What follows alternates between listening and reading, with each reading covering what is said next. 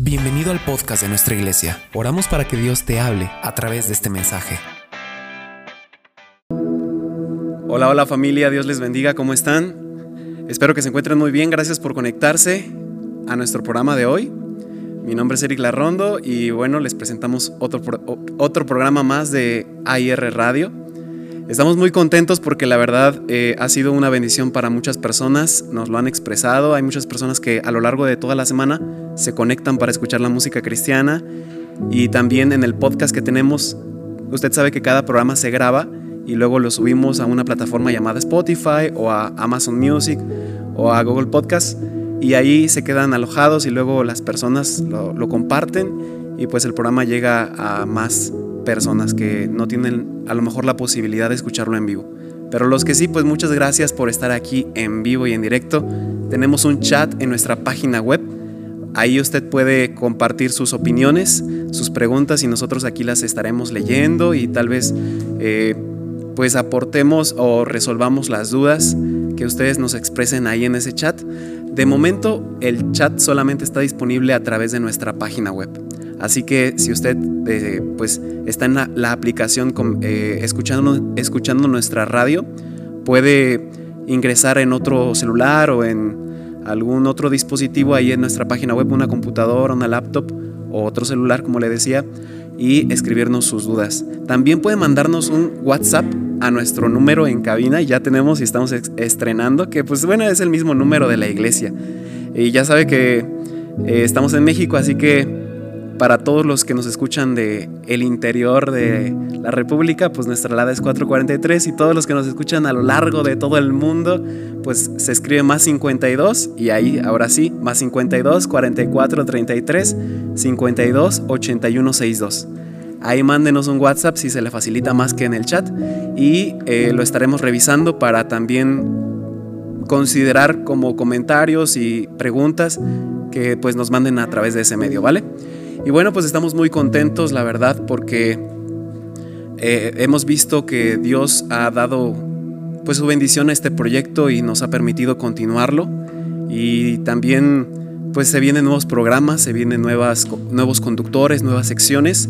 Así que les agradecemos a todos por estar al pendiente. Gracias por conectarse. Ya vemos aquí eh, saludos en la página web, listos para escuchar la palabra aquí en AIR Scali. Hola, ya listos para recibir la palabra, bendiciones.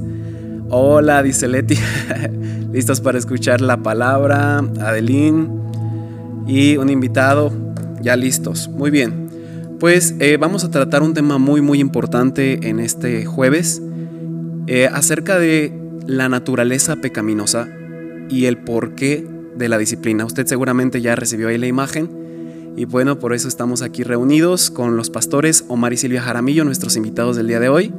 Y también este, pues vamos a preguntarles muchas cosas acerca de, del por qué nosotros necesitamos disciplina y también qué significa eso de naturaleza pecaminosa. ¿Vale? Pastora Silvia, un saludo que nos pueda dar.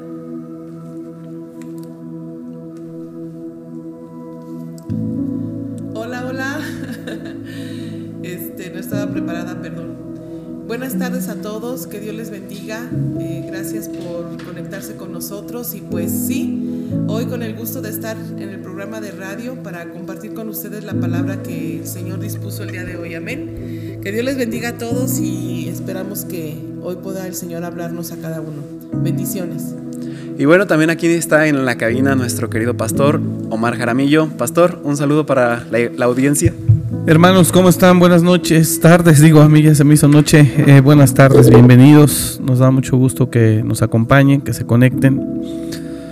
Eh, sin duda, creo que han sido de bendición estos programas que hemos tenido eh, en AR Radio. Así que gracias por, por conectarse, gracias por hacer el espacio, por disponerse para estar ahí escuchando la palabra.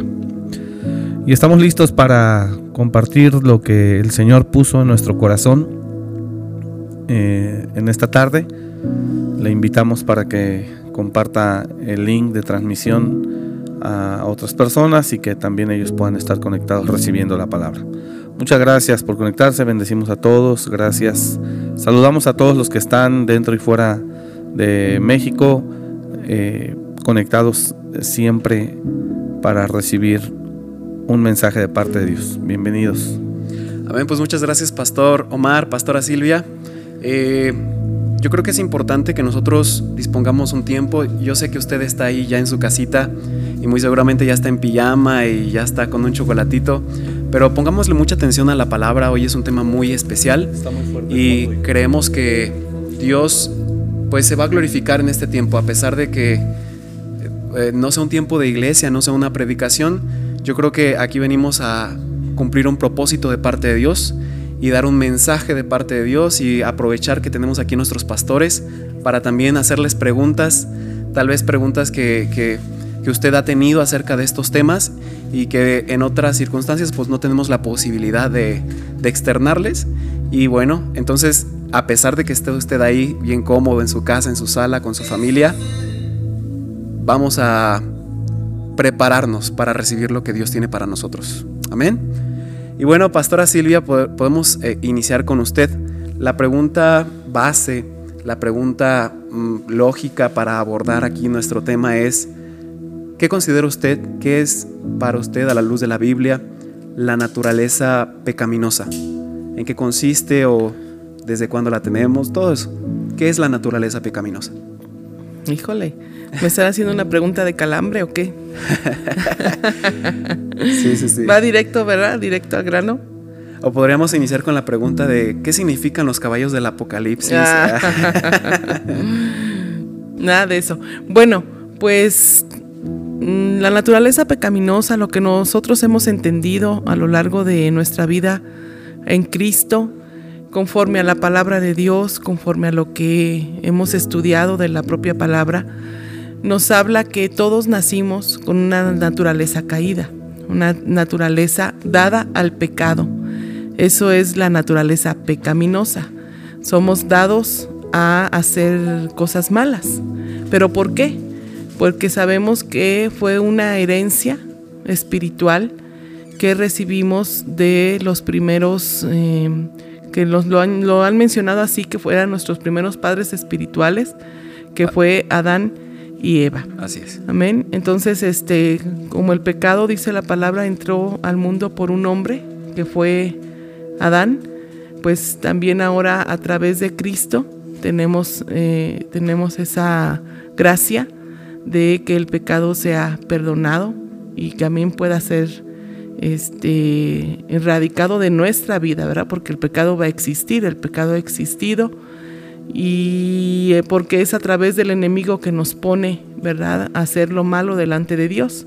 Entonces es una naturaleza con la cual nosotros pues ya hemos nacido que fue heredada, heredada de nuestros padres espirituales así como de nuestras generaciones, nuestros antepasados. Y dice la palabra de Dios que por cuanto todos pecaron, estamos destituidos de la gloria de Dios. Entonces, al estar destituidos de la gloria de Dios, nosotros necesitamos alguien que nos salve, alguien que nos acerque a Dios, alguien que necesitamos, alguien que nos pudiera redimir de todo ese de esa naturaleza. Ahora, sabemos que esa naturaleza, ¿verdad? Se contrapone se contrapone con el espíritu. Así es. Porque es una naturaleza que viene de, carne, que viene de deseos, ¿verdad? que vienen de nuestra popa concupiscencia, de, lo que nosotros anhelamos, deseamos. Entonces nosotros este, tenemos que trabajar día con día para que nosotros podamos vencer esa naturaleza pecaminosa a través de, eh, obviamente sabemos que se puede vencer a través de, muchos recursos que el Señor nos da en la palabra, pero sobre todo en nosotros mismos entregando todos esos deseos que nos llevan a pues a alejarnos de Dios, a fallar a Dios, porque sabemos que el pecado pues no tiene parte ni suerte con el Señor. Y eso nos aleja de su presencia porque Él es santo. Entonces esa naturaleza que combate nosotros, que combate, que está en nuestros propios miembros, decía también Pablo, que a veces no nos deja hacer lo que nosotros quisiéramos hacer.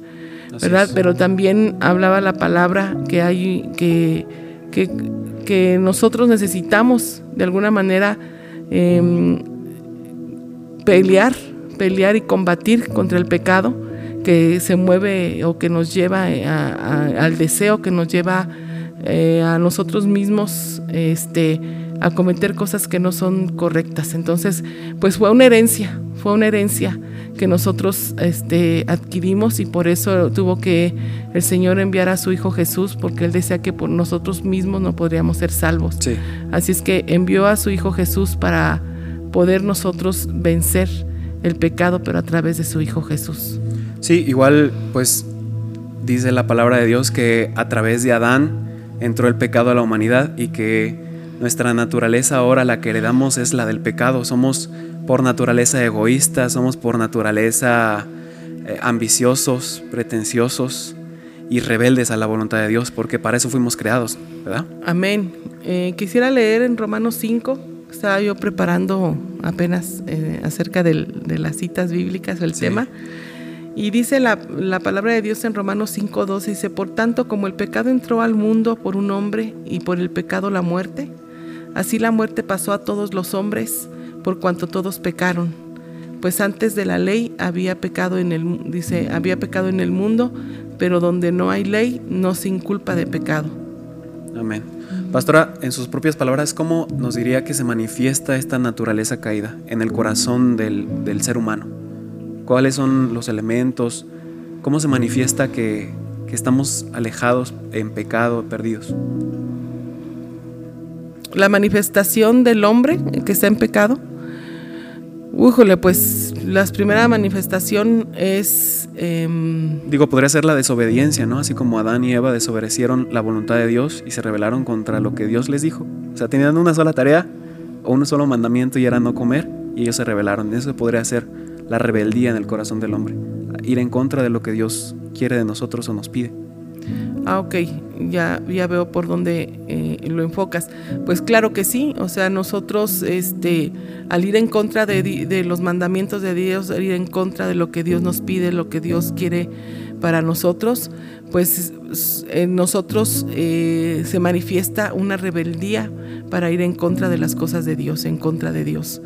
Entonces, eh, esa rebeldía nos lleva a la desobediencia, nos, lleve a, nos lleva a... A mentir, ¿no? También. Sí, claro, hacer, hacer muchas muchas cosas que van en contra de una naturaleza divina, ¿no? Porque la naturaleza divina es hacer el bien, es ser sinceros, es ser apacibles, es ser amorosos, es, ¿verdad? Y lo que va en contra de esa naturaleza, pues lleva al engaño, a la mentira. Pero sabemos que atrás de todo esto, ¿verdad? Desde el principio, incluso con Adán y Eva, pues estuvo un enemigo ahí que fue el que los llevó a, que cayeran en desobediencia delante de Dios. Y yo creo que eso se sigue repitiendo continuamente en las, en las vidas de toda persona y también obviamente en las vidas aún del creyente. Se sigue repitiendo que el enemigo nos miente, el enemigo se disfraza como ángel de luz, el enemigo nos engaña para que nosotros podamos estar separados de nuestro Padre, estar separados de Dios. Entonces las manifestaciones van a ser siempre engañarnos, primero que nada engañarnos, ¿verdad? Decirnos que no tiene nada de malo, que este, no va a pasar nada. Así es. ¿Verdad? Y entonces nosotros eh, en ese engaño eh, empezamos a practicar, ¿verdad? Y nuestros frutos pues obviamente van a ser malos. Van a ser evidente que nosotros estamos separados de Dios y que vivimos una vida eh, continuamente desobedeciendo a Dios y por lo tanto hay consecuencias que van a ser manifiestas y que todo el mundo va, va, a ver y va a decir, es que algo anda mal porque tú no, ¿por qué no, porque no puedes estar bendecido? ¿Por qué no permaneces en los trabajos? ¿Por qué siempre estás en pleitos, en contiendas, en licenciaciones? Porque hay algo que estás haciendo mal y seguro es que estás haciendo, vas en contra de la voluntad de Dios. Sí, amén. Pastor Omar, Hoy abordamos un tema muy muy importante, de lo cual muchas iglesias, la mayoría de personas decide ignorar, ya no se habla. Eh, ¿Qué considera usted para empezar y aportando a lo que la pastora Silvia nos compartía? ¿Qué considera usted que es la naturaleza pecaminosa? Bueno, la razón del tema naturaleza pecaminosa, el porqué de la formación. La naturaleza pecaminosa que en esta hora yo siento desarrollar o hablar no tiene que ver con la tendencia a vivir en pecado o cometer pecado, sino la naturaleza pecaminosa tiene que ver con lo que nos impide ser eh, formados como Dios quiere formarnos para hacer lo que Dios quiere que seamos. Ok. Entonces, la naturaleza pecaminosa abarca dos, dos, este, creo que se puede comprender en dos sentidos. Uno, naturaleza pecaminosa tiene que ver con, con la tendencia o la inclinación a, a, a vivir conforme a los placeres de la carne, eh, que es lo que habla la pastora, y es real. Sí. Y casi cuando se nos habla en los temas de naturaleza pecaminosa, lo enfocamos siempre a, a la carne. Pero también la naturaleza pecaminosa se representa o se manifiesta o se refleja a través de la, de la independencia en la que el ser humano quiere vivir, de la forma que al hombre le cuesta trabajo ser preparado por Dios, porque Dios nos, nos rescató siendo esclavos y en la Biblia está escrito cómo Dios tenía un plan con esos esclavos. Y el plan que Dios tuvo con los esclavos de Egipto, a quienes después llamó él Israel, era muy claro ese plan. Y la naturaleza pecaminosa impide que Dios haga con nosotros lo que quiere hacer. Y es por eso que el tema de esta tarde, ¿no? Sí. Wow. eh, pues siento que para nosotros es, es eh, como un, pensamiento natural eh, pensar que Dios quiere lo mejor para nosotros, pero no estamos dispuestos a afrontar las consecuencias de que lo bueno para nosotros implica cambios en nosotros, implica rendir áreas en nosotros.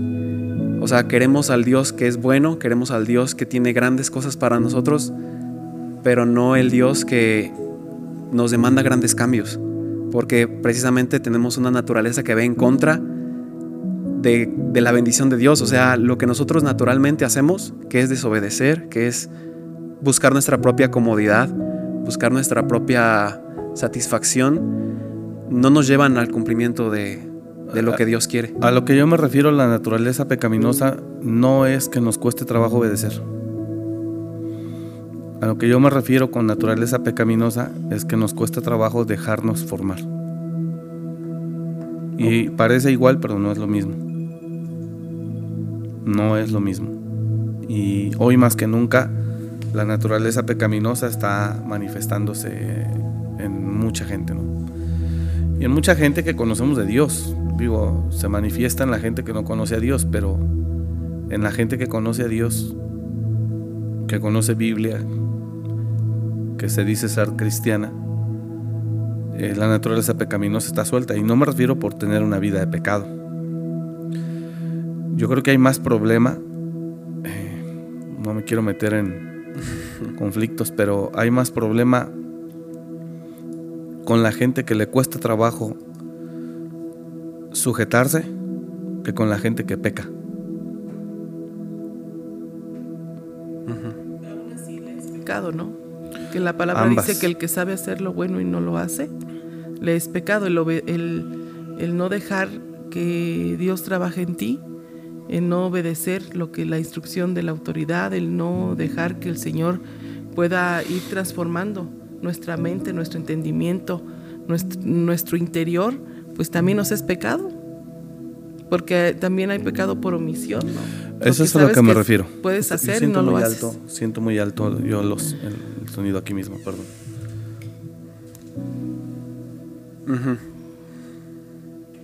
Pues, o sea, ¿por qué dice pastor? ¿Por qué, ¿A qué se refiere? Y si podemos entrar un poco más o... mm, ¿por, qué, ¿Por qué dice esto de que cuesta más trabajo una persona que, des- que no acepta la...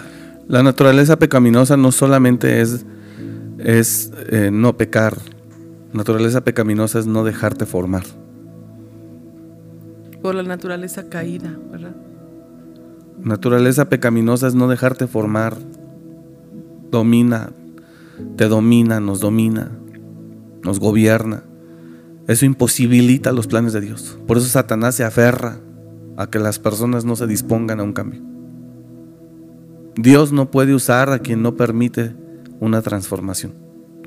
Y la naturaleza pecaminosa es la que impide. Es la que impide que pueda Dios hacer lo que Él quiere hacer. Si Dios no te hubiera transformado, tú no estarías aquí. Sí. Tú fuiste el que permitiste que Dios hiciera cambios en tu vida. Tú mismo te dispusiste a hacer cambios en tu vida. ¿Te costó? Sí. Claro, esa es naturaleza, lucha contra naturaleza pecaminosa. El, el hombre de hoy no quiere ser gobernado por nada ni por nadie. Ese es el problema. Y eso es darle un total gobierno a su naturaleza pecaminosa operando dentro de él. Entonces entendemos que entonces entendemos que naturaleza pecaminosa no solamente es la tendencia o la inclinación del ser humano a pecar. Ok. Sí. Naturaleza pecaminosa es impedir que Dios sobre en mí, que Dios cambie mi vida, cambie mi interior. Y eso es con lo que Dios se ha encontrado. Un ejemplo, Datania Viram. Ahorita venimos de una reunión y estábamos con unos hermanos. Y hablábamos sobre Datania Viram. ¿Qué veíamos en Datania Viram? No se dejaban. Rebeldía, desobediencia, sí, así se le conoce. ¿no? ¿Qué es al final del día? Naturaleza pecaminosa operando. Dios no tiene tanto problema con el pecador que reconoce su pecado y está dispuesto a arrepentirse, con aquel que es rebelde por naturaleza y que no se deja cambiar. Entonces yo atribuyo que naturaleza pecaminosa no solo es la tendencia de cometer pecado de fornicación, adulterio, etc. Sino creo que naturaleza pecaminosa también tiene que ver con una persona que impide o no permite que Dios haga la obra en él. A eso es a lo que me refiero. ¿Y cómo yo me doy cuenta que estoy, estoy actuando así? Pues porque te cuesta trabajo recibir la formación, te cuesta trabajo sujetarte a la autoridad que Dios estableció sobre tu vida, te cuesta trabajo caminar sujeto, te cuesta trabajo rendir cuentas, te cuesta trabajo caminar bajo autoridad. En la Biblia hay una historia hermosa que Jesús exaltó cuando Jesús se encuentra con un centurión y Jesús, el centurión, expresa eh, la sujeción a la autoridad. Señor, tengo un siervo, está enfermo en mi casa. Y Jesús dice, yo iré y le sanaré. Y el siervo dice, no es necesario que vayas, solamente di la palabra. Porque yo soy hombre bajo autoridad. O soy hombre de autoridad y bajo autoridad.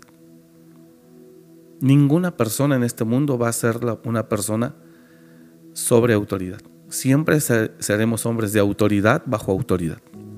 Yo ejerzo autoridad sobre algunos, pero no estoy solo ni suelto. Hay alguien que me cubre. Y cuando yo digo que en verdad amo a Dios, yo tengo que aprender a sujetarme a Dios. No necesariamente tengo que tener a mi autoridad encima, que la tengo. Pero cuando tú eres una persona que reconoce gobierno sobre su vida, nunca te vas a sentir Señor, nunca te vas a sentir superior, siempre vas a caminar bajo reconociendo que todo lo que eres, lo que haces, lo haces porque hay alguien que está encima de ti. Entonces, eh, naturaleza pecaminosa, el porqué de la formación. ¿Por qué Dios aplica la formación a la gente? Para vencer esa naturaleza en ti. El siervo aquel centurión dijo, no vayas, no es necesario que vayas, solo di la palabra. Porque soy hombre de autoridad bajo autoridad. Y también tengo hombres que digo, van, vayan y van. Veas esto. Y les digo, ven y vienen. Sí. Cuando Jesús escucha eso, se asombró en gran manera y dijo, qué tremendo, ¿no? En todo Israel no ha hallado tanta fe. Pero hay una fe de la mano de una sujeción, una obediencia y de una creencia en el gobierno impresionante. Entonces, eh, los seres humanos que nos cuesta trabajo caminar sujetos, somos personas que tenemos problemas de naturaleza pecaminosa. Eso es lo que estamos hablando. El porqué de la formación para vencer esa naturaleza. Yo antes vivía en una naturaleza pecaminosa. ¿Y de qué manera vivía, mi vivía en la naturaleza pecaminosa? No solo porque fornicaba o adulteraba o hacías cosas de, de pecado carnal, sino porque no me sujetaba a nadie, no respetaba a mis padres, no me sometía a nadie, ningún tipo de autoridad eh, yo reconocí en mi vida. Todo eso es parte de la naturaleza pecaminosa. ¿Cómo Dios me ayuda a vencer esa naturaleza? A través de un proceso de formación al que Él me introduce. Y en ese proceso, en ese proceso, eh, hay muchas cosas que, que Dios me hace entender y que cuando te las hace entender, te das cuenta contra qué debes de luchar tú mismo. Y Dios me hizo entender muchas cosas en ese proceso. Y entendí que conducirme o comportarme de tal o de tal manera no era correcto y era darle lugar y poder a mi naturaleza pecaminosa. tremendo.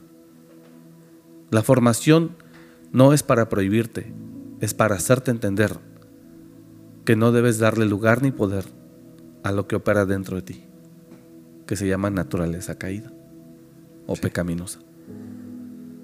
La formación no es prohibirte nada, porque Dios no quiere robots, Dios quiere gente entendida. Y una gente entendida sabe que no es correcto revelarse a la autoridad, que no es correcto dejarle rienda suelta a sus deseos. Una persona formada desarrolla entendimiento, desarrolla carácter, y es una persona que con entendimiento y carácter vive la vida. Y vive la vida sabiendo que revelarse a la autoridad no es correcto. Y también vive esa persona con entendimiento sabiendo que dar lugar a sus deseos tampoco es correcto. Para eso sirve la formación. La formación no es para controlar a la gente ni para hacer que la gente sea un robot. La formación es para que la gente desarrolle entendimiento y que pueda vencerse a sí mismo. Pablo le dijo a Timoteo, ten cuidado de ti mismo, de ti mismo. Y eso fue lo que hizo que él viviera con cuidado cada día de su vida. Y la formación, es, esa es la finalidad. No me conviene rebelarme, no me conviene ser soberbio, no me conviene ser altivo, no me conviene ser arrogante. La formación te da el entendimiento para que comprendas que no te conviene ser arrogante, ser altivo, ser rebelde, ser soberbio. No es que la formación te quite la naturaleza, con esa lucharás, es lo que decía la pastora. Sí. Lucharemos toda la vida. Yo hace, cuando estaba en mi proceso de formación, eh, yo vivía en la casa del pastor y mi lugar de dormir, mi habitación era la oficina del pastor. Y yo dormía en el sillón del pastor, que tenía ahí en su oficina un sillón viejo. y yo tenía al lado del sillón mi bolsa de ropa, porque ni maleta tenía. Mi bolsa de ropa. Pasaron unos meses de mi formación viviendo yo ahí, así en esas condiciones. Yo dormía en ese sillón. Eh, después me bajé del sillón y me hice un tendido en el suelo. Ponía dos o tres cobijas al piso y con dos me tapaba y eso era mi... En la mañana la recogía todo, lo doblaba y ahí lo ponía. Y al lado mi bolsa negra de ropa jumbo, una ropa, bolsa de ropa donde ahí iba poniendo, toda, ahí tenía toda mi ropa. Así viví unos meses. Después empecé a trabajar con el hijo del pastor en la carpintería como ayudante y me daba 500 pesos semanales. Cuando yo tenía ese dinero, después vi que cerca de la casa del pastor donde yo vivía rentaban cuartos. Y como a los nueve meses de estar con el pastor, le dije al pastor, pastor, ¿me da permiso de, mira, a mí me gustaría tener un propio espacio, sirve que ya no le estoy ocupando su oficina, ¿será posible que me dé la oportunidad? está aquí enfrente. Yo voy a seguir yendo viniendo aquí desde luego a la oración diario. Y después del estudio que nos da, pues me voy al taller. Para no hacer largo el tema, me dijo, mm, te voy a dar la oportunidad con una condición. Te quiero aquí diario a las 6 de la mañana. Le dije, sí, está bien. Dice, pero vamos a hacer un trato. Si tú empiezas a llegar a las 6.10, 6.15, 6 y media, 6.20 o más, tú y yo estamos acordando que te voy a pedir que te regreses. ¿Estás de acuerdo? Y le dije, sí. Y entonces fui, junté mis mil pesos, di mis 500 del cuarto de depósito y 500 de la renta.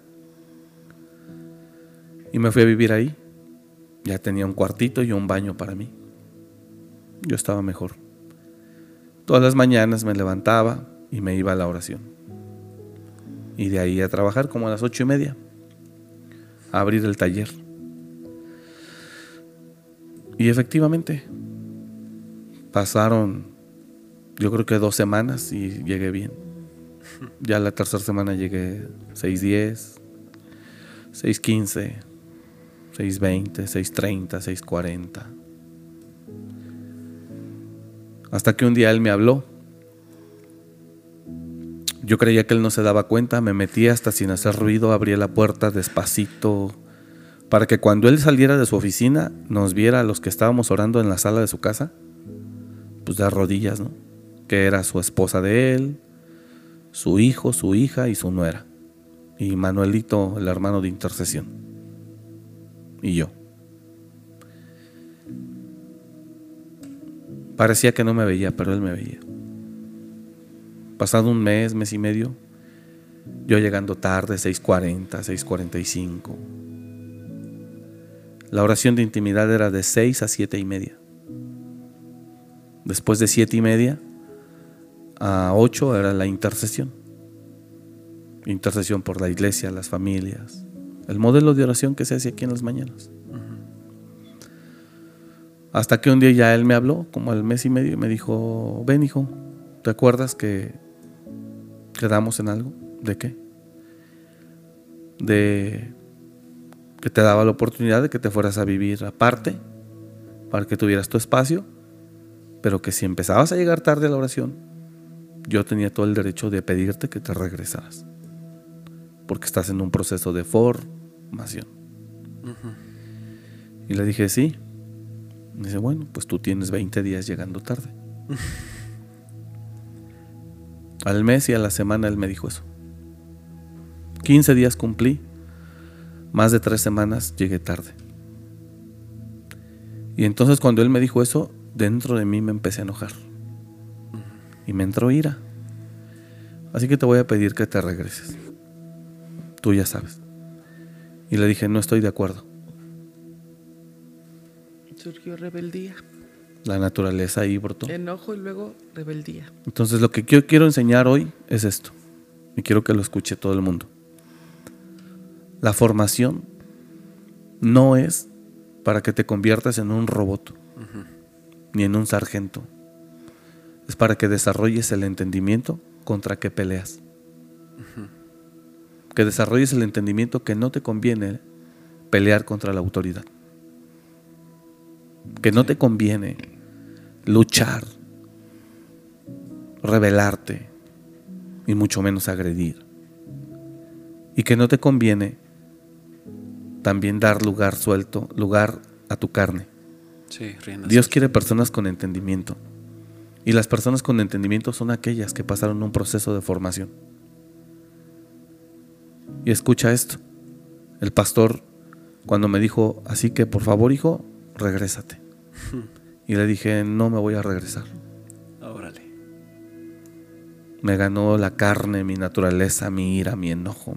Y le dije, no, no me voy a volver. Yo la verdad no voy a volver a ese sillón. Y me dijo, está bien, no te preocupes no pasa nada. Y me dejó así. Pero ya habían pasado nueve meses de mi formación. Y esos nueve meses, ¿sabes a qué me ayudaron? A tener entendimiento. Y ese entendimiento me ayudó a vencerme a mí mismo. Ahí está. A vencer mi soberbia, mi rebeldía, mi orgullo. a vencerme a mí.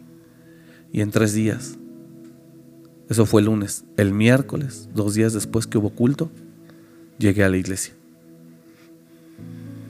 Y hablé con el pastor al final del servicio. Y le dije, perdóneme. Sé que, que estuvo mal lo que le dije y yo entiendo. Perdóneme. Así que aquí estoy. Y lo que usted me diga que haga, eso haré. Y me dice, me alegra mucho, hijo, que lo hayas entendido, porque de eso se trata la formación.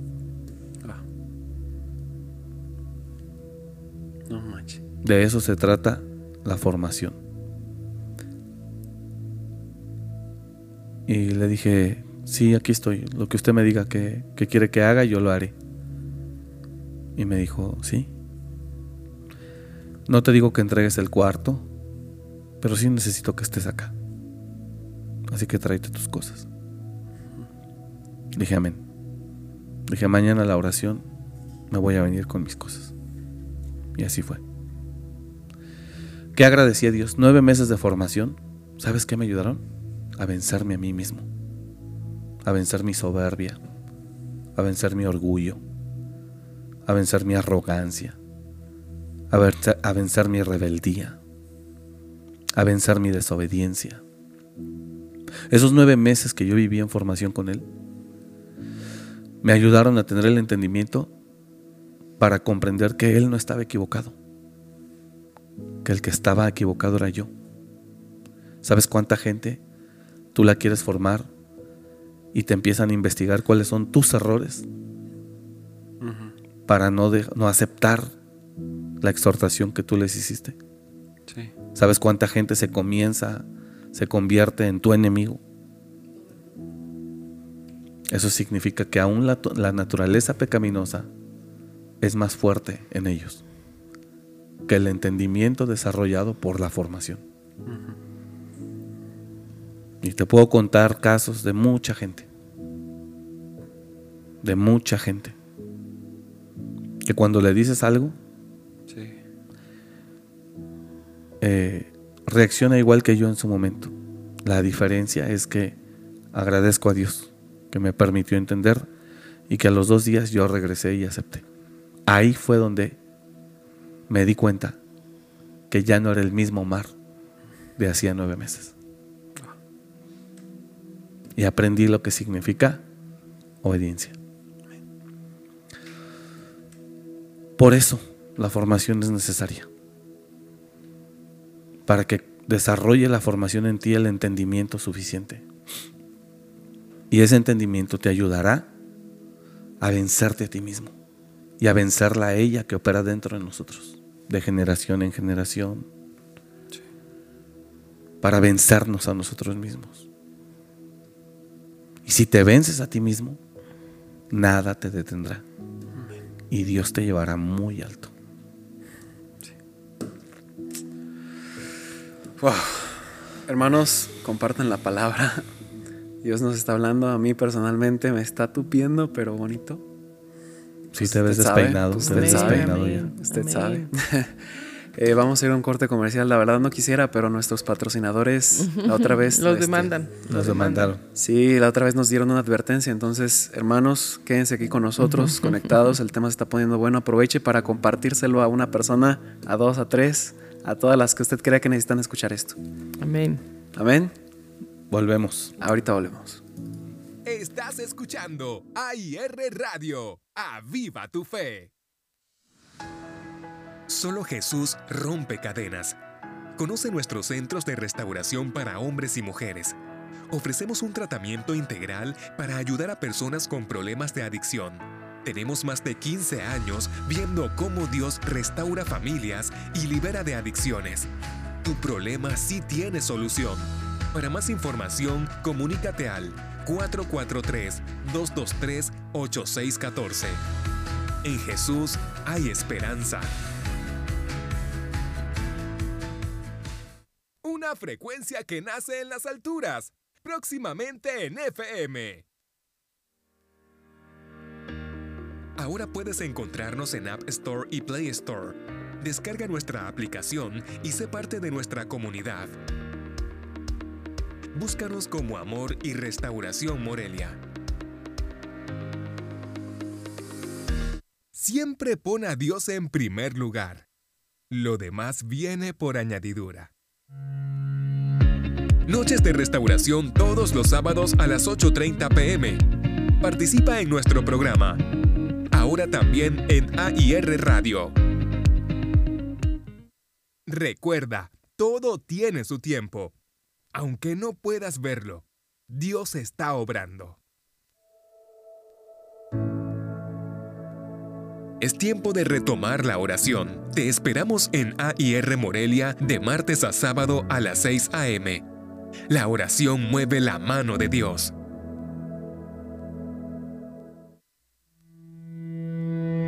Una palabra del cielo puede cambiar tu circunstancia en la vida. La Iglesia Amor y Restauración Morelia te invita. Ven y participa de lo que Dios está haciendo en nuestra ciudad. Cientos de familias han sido restauradas. Visítanos en Puerto de Coatzacoalcos, número 95, Colonia Tinijaro.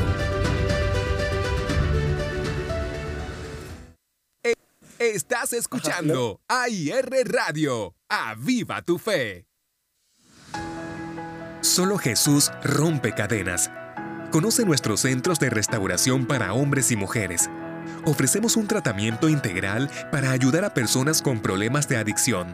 Tenemos más de 15 años viendo cómo Dios restaura familias y libera de adicciones. Tu problema sí tiene solución. Para más información, comunícate al 443-223-8614. En Jesús hay esperanza. Una frecuencia que nace en las alturas, próximamente en FM. Ahora puedes encontrarnos en App Store y Play Store. Descarga nuestra aplicación y sé parte de nuestra comunidad. Búscanos como Amor y Restauración Morelia. Siempre pon a Dios en primer lugar. Lo demás viene por añadidura.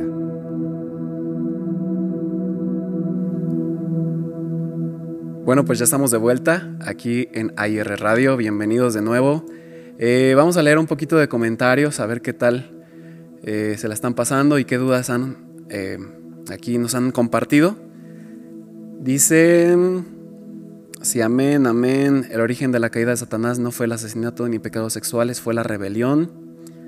Amén. Dios está hablando tremendamente por medio de nuestros pastores y el hermano Eric, así es, amén. Eh, amén, gloria a Dios. Oremos y pidamos un corazón dispuesto y entendido para hacer la voluntad de Dios y no la de nosotros. Amén. A veces la gente que conoce de Dios es la que más se le complica entender y obedecer. Bueno, nos recomiendan que bajemos el volumen de la música. Creo que ya quedó bien, ¿no? Comenten por favor, hermanos, si ya la escuchan bien. Yo creo que, yo creo que ya está bien, ¿no? Regresando entonces con la pastora.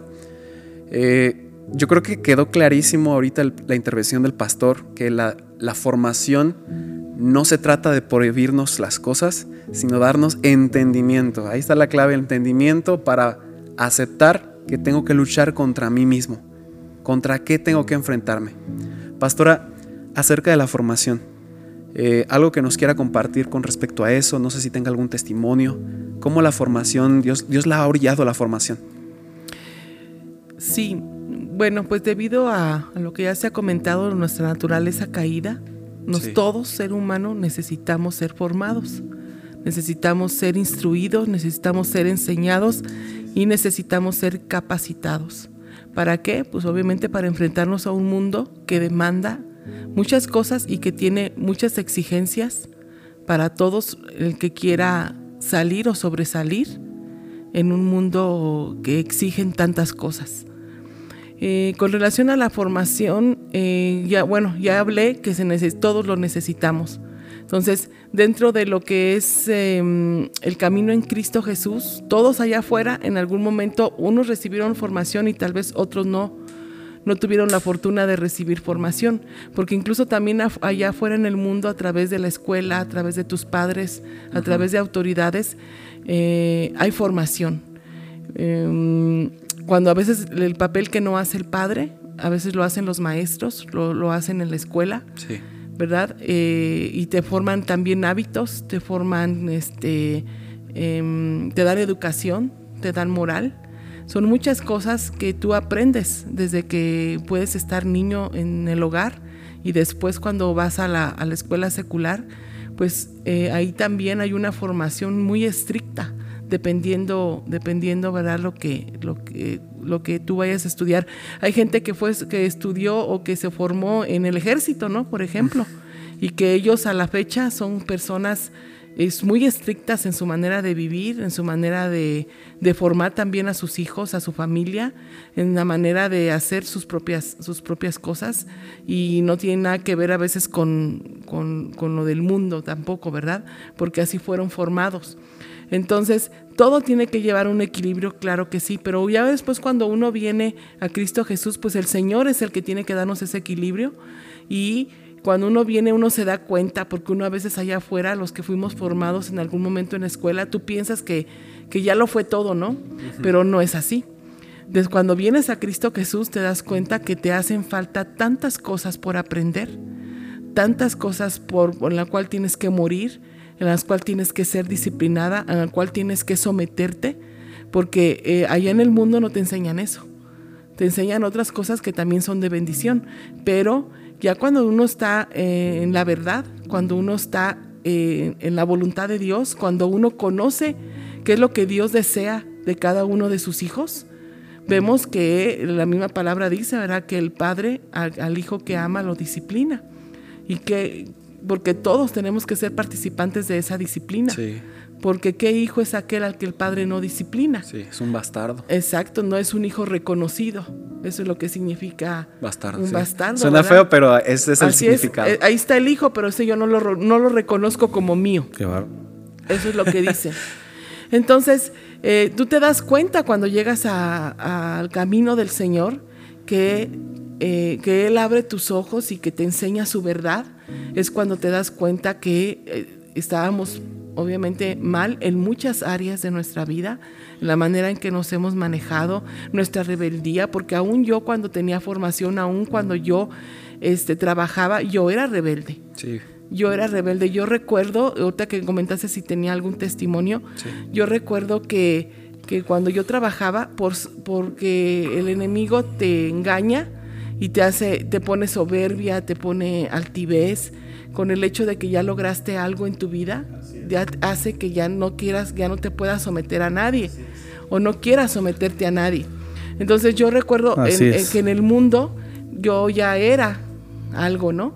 Era alguien. Entonces cuando, cuando me quería a mí someter, mi propio jefe, fíjense, hay veces que yo a mi propio jefe le decía, me decía, Silvia, tenemos que hacer esto, esto, y yo le decía, no, eso no lo voy a hacer y, me, decía, ¿por qué? No, porque usted está mal, porque... Wow, ah, la pastora Silvia. Ah, porque, antes del pastor. Antes. Sí, sí, sí. bueno, espérame. Para los que no sabían y nos están escuchando de muchas partes del mundo, la pastora Silvia antes de ser pastora, eh, ella militaba como abogada. Ella estudió la carrera, la terminó y pues, a eso es lo que se refiere que había logrado algo. Y, ese es el trabajo que ella se refiere. Así es, y como todo mundo te dice licenciada esto, licenciada lo otro, y como ya eres jefa aquí, ya tienes un grupo de personas bajo, bajo cargo, entonces tú crees que tú ya este, tienes toda autoridad cuando tú mismo no te sabes someter a la autoridad. Entonces, eh, yo recuerdo que hacía eso, estaba loca. En verdad es que yo ahora que estoy en Cristo y digo, ¿por qué hacía eso? Estaba loca antes y el Señor me, me, este, me libró de tantas cosas o tantas humillaciones que tal vez pude haber pasado. ¿Por qué? Por, porque porque no me, no me dejaba este, decir tal vez y yo pensaba que lo sabía todo. ¿Por qué? Vuelvo a repetir, porque ya lograste algo, tú piensas que que va a ser como tú, como tú lo ves, como tú dices y conforme al conocimiento que tú tienes.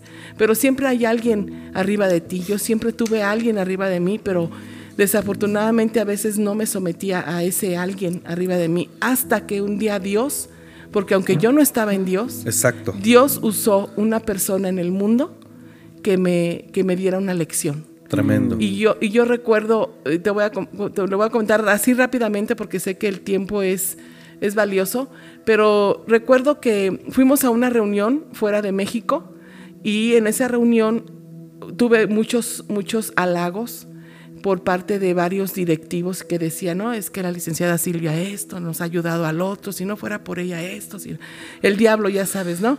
Ahora yo ya Tú entiendo. eres Pedro. Yo, yo bien inflada, yo bien inflada. Eh, no, pero no, realmente yo también incluso este, caminaba con una falsa, falsa humildad, porque dentro de ti estaba eso que te, que te dicen, que te gusta, que te infla el ego, pero yo acá por fuera yo era una mujer este, humilde, era una mujer este, con educación, eh, nada más eso sí, siempre con carácter. Pero bueno, esa vez eh, el, el director, el que era el director, yo tenía, yo en ese tiempo era subdirectora y tenía un director arriba de mí, pero arriba del director estaba el director general. Y ese día fuimos a esa reunión donde estaban todos los directivos y más el, director general. Y ese día empezaron a dar algunos informes y yo y, el, y uno de los directivos empezó a llorar. Y entonces yo vi que el director general también se le sus ojos se le pusieron así, ¿no? Que también quería llorar. Pero el que estaba dando el reporte, yo me di cuenta que él estaba mintiendo, porque yo sí sabía de lo que él estaba hablando. Entonces, cuando yo veo que yo cometí una imprudencia, porque yo veo que él está, está, minti- está mintiendo y aparte llora y hace como que conmueve a los demás con esa mentira, yo me, yo me molesté, pero en ese momento ciertamente no dije nada. Y ya después, cuando había terminado todo, me dice, me dice mi- el jefe general, como que todos te aprecian mucho, ¿verdad? Como que este, has trabajado con ellos y que y, y- y están muy agradecidos. Y yo, ah, mm, sí. Dice, ¿y, y tú qué opinas de todo lo que ellos hablaron? Entonces se me ocurre a mí opinar. Entonces le- este, fui imprudente porque le dije, bueno, con relación a esto, esto, pero fulanito de tal miente. Y todavía aparte hizo drama y no sé qué, ¿no? Y yo vi como que usted, le dije, fíjate, hasta dónde llegué. Vi como que usted se conmovió por eso y creyó la mentira y ve que también usted quería llorar. Entonces él, él se quedó así como que, ah, dice, entonces tú defiendes a- del que estaban hablando, tú defiendes el trabajo que él hizo. ¿Es tu amigo? ¿Lo conoces o qué? Le dije, no, no es mi amigo, pero sí conozco el trabajo. Y el trabajo que, hice, que hizo es bueno. Entonces ya sabes, pues tú como que quieres ser la, jus- la justiciera, ¿verdad? Y demás, y quise defender esa posición. Y eso bastó para que el lunes cuando llegamos al trabajo me pidieron la renuncia. Entonces me, me manda a llamar mi jefe y me dice, Silvia, necesitamos que nos dé la renuncia. Y yo, ¿qué? Ah, caray. Ajá. Pues simplemente el director ya no te quiere más aquí. ¿Pero por qué? No sé. Si quieres pre- preguntarle, le digo, no, pues es que necesito saber qué hice mal. Porque para yo corregir o no hacerlo, ¿verdad? En otro, no, pues nadie me quiso decir por qué. Y pues bueno, a mí ahí, este, luego, luego me, me corrieron. Ya después sí me mandó llamar el, el director general y todo el mundo me dijo que él quería verme porque quería que yo le pidiera perdón, Vámonos. que le ofreciera una disculpa porque yo lo había ofendido a él y le había faltado al respeto. Entonces yo no quería, yo no quería hacerlo. Mi orgullo mm, decía, pero ¿por qué? Si yo no hice nada, si yo estoy súper bien y que no sé qué, ¿no? Y este, ¿y qué creen? Que fui, a- muy a pesar de mí, porque me decían, ve, ve, ve. Fui y él, él, la verdad, cuando estuve ahí, me trató muy mal, sí me humilló, me dijo que quién, que quién me creía y me dijo de cosas, pero después me dijo que si estaba arrepentida. Y le dije, sí, le pido una disculpa. La verdad es que nunca pensé que lo, lo fuera a ofender, pero yo se lo dije muy a mi pesar, no quería hacerlo. ¿Y qué crees que me dijo? Ok, te devuelvo tu trabajo. Ah, Pero me dio una lección, sí. ¿Verdad? Que, que hasta la fecha la recuerdo.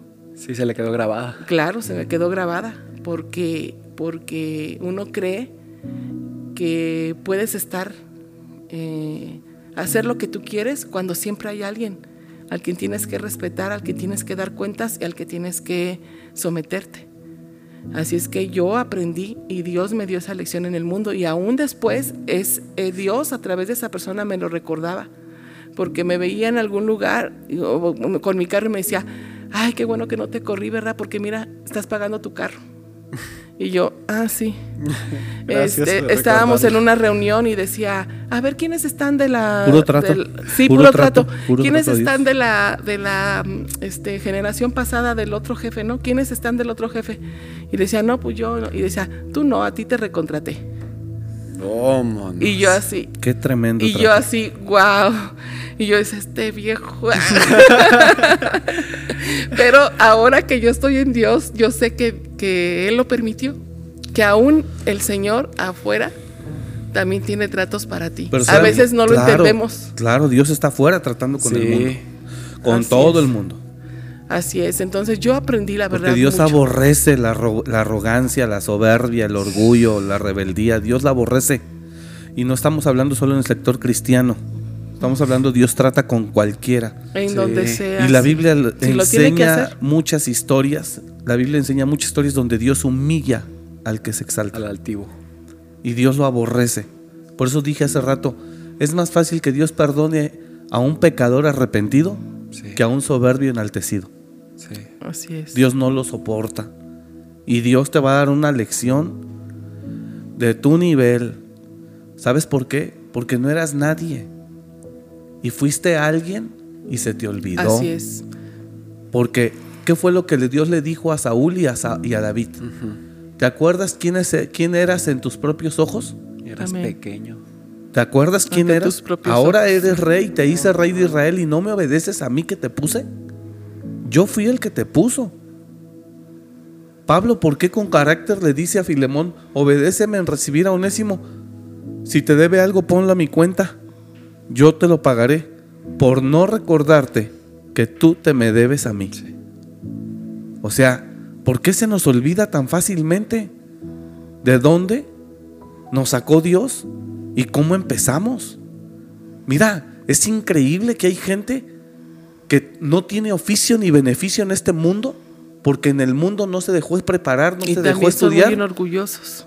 Hay gente que no tiene oficio ni beneficio en este mundo porque antes de ser cristianos no aceptaron formación allá.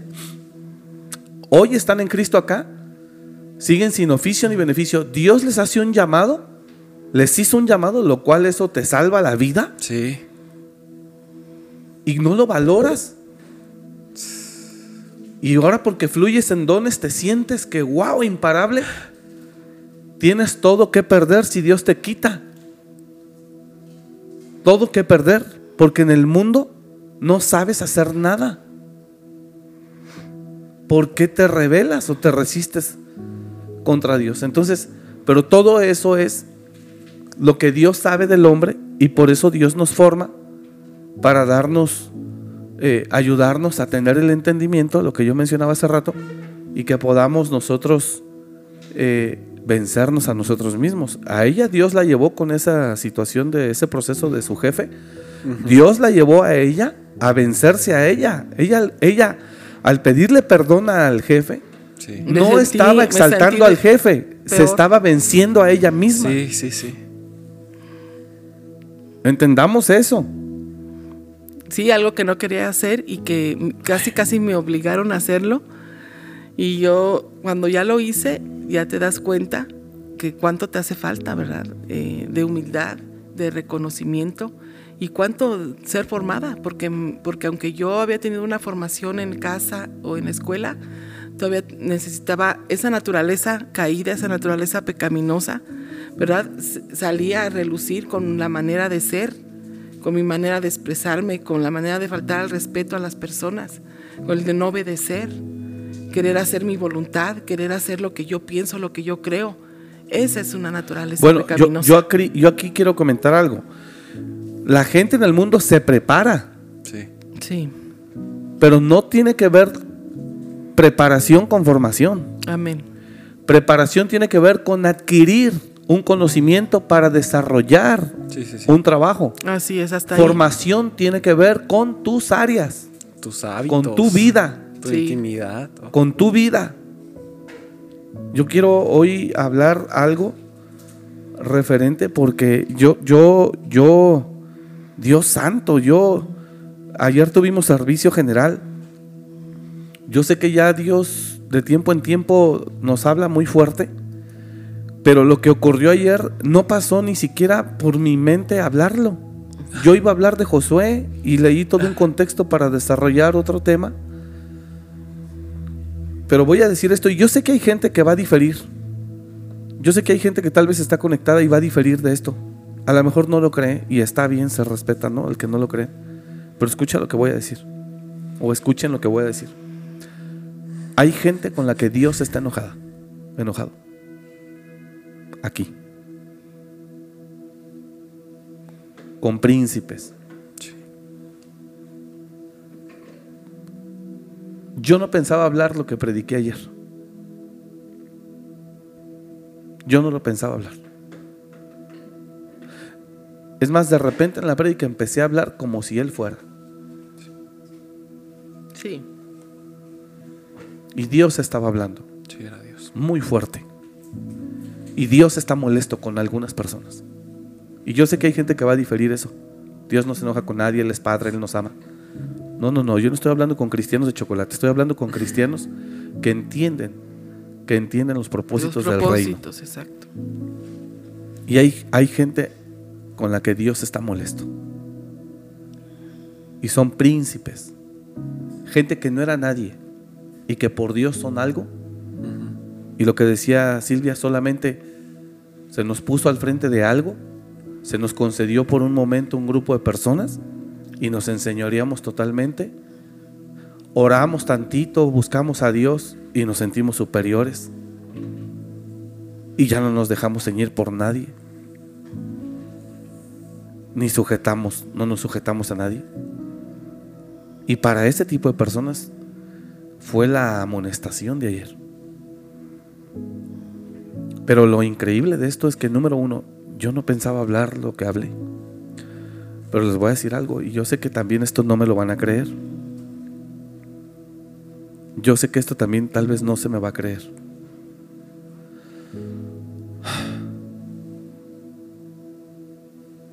Yo estaba bien.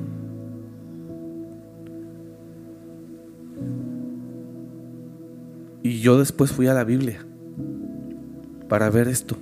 ¿Por qué? Porque yo también estaba en una situación de... De repente el Señor te tomó. Pero espérenme, ¿sabes algo? Yo aún, yo terminé ayer.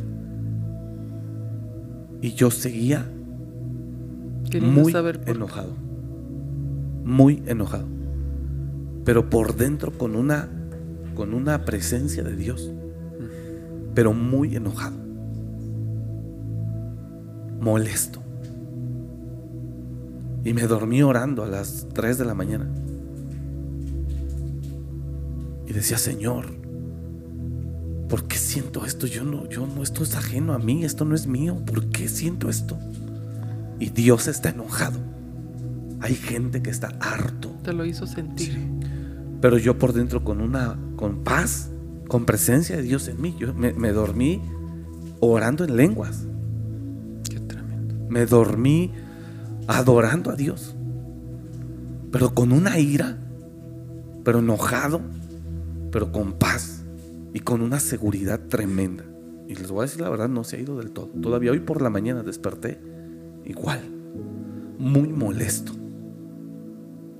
No es un asunto que el pastor está herido y está reaccionando. No, Señor. Sí. No, No, ayer Dios había hablando. algo más que eso. Dios hablando. Y hay una, una molestia donde Dios se hartó de Datán y Abiram.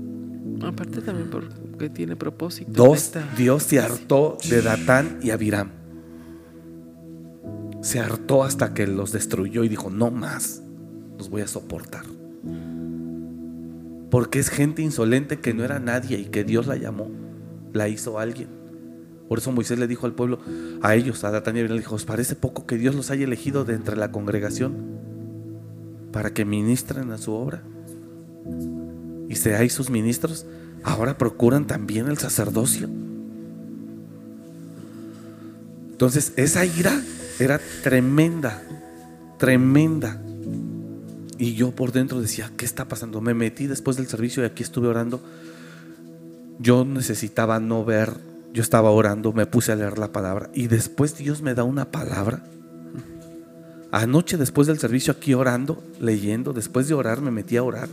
No me sentí mal de que me dio migraña. No, no, no, nada que ver. Yo me metí a orar, apagué luces, eh, le pedí, a, les pedí, le dije, no, no voy a ver a nadie. Aún a los pasos le dije, por favor, no, estuve aquí orando y ¿sabes qué palabra me dijo Dios? En versión Dios habla hoy. Isaías 10:15. En versión Dios habla hoy. Ayer, terminando el servicio, yo aquí estaba en este sillón orando. Y yo decía, ¿por qué? ¿Por qué? Porque una cosa es cuando uno predica herido y otra cosa es cuando el cielo se mete y dice, no, y Dios estaba muy molesto y lo sigue con algunas personas que no han querido entender, que son malos, que son perversos, que dañan su obra, que, llevan a otros, son corruptores, dice Jeremías, y llevan a otros a la corrupción. De lo peor. Y, y ese verso tremendo. ¿Y sabes qué fue lo que me dijo? Porque yo le decía, Señor, ¿qué pasó aquí? ¿Qué pasó aquí? Aquí lo tengo. Dice Isaías capítulo 10, verso 15, versión Dios habla hoy. Solamente Dios me dijo eso porque yo le preguntaba, al final del servicio, yo me vine aquí al sillón y estuve orando. Estuve orando, estuve orando, hablando con Dios, hablando con Dios, ¿qué está pasando?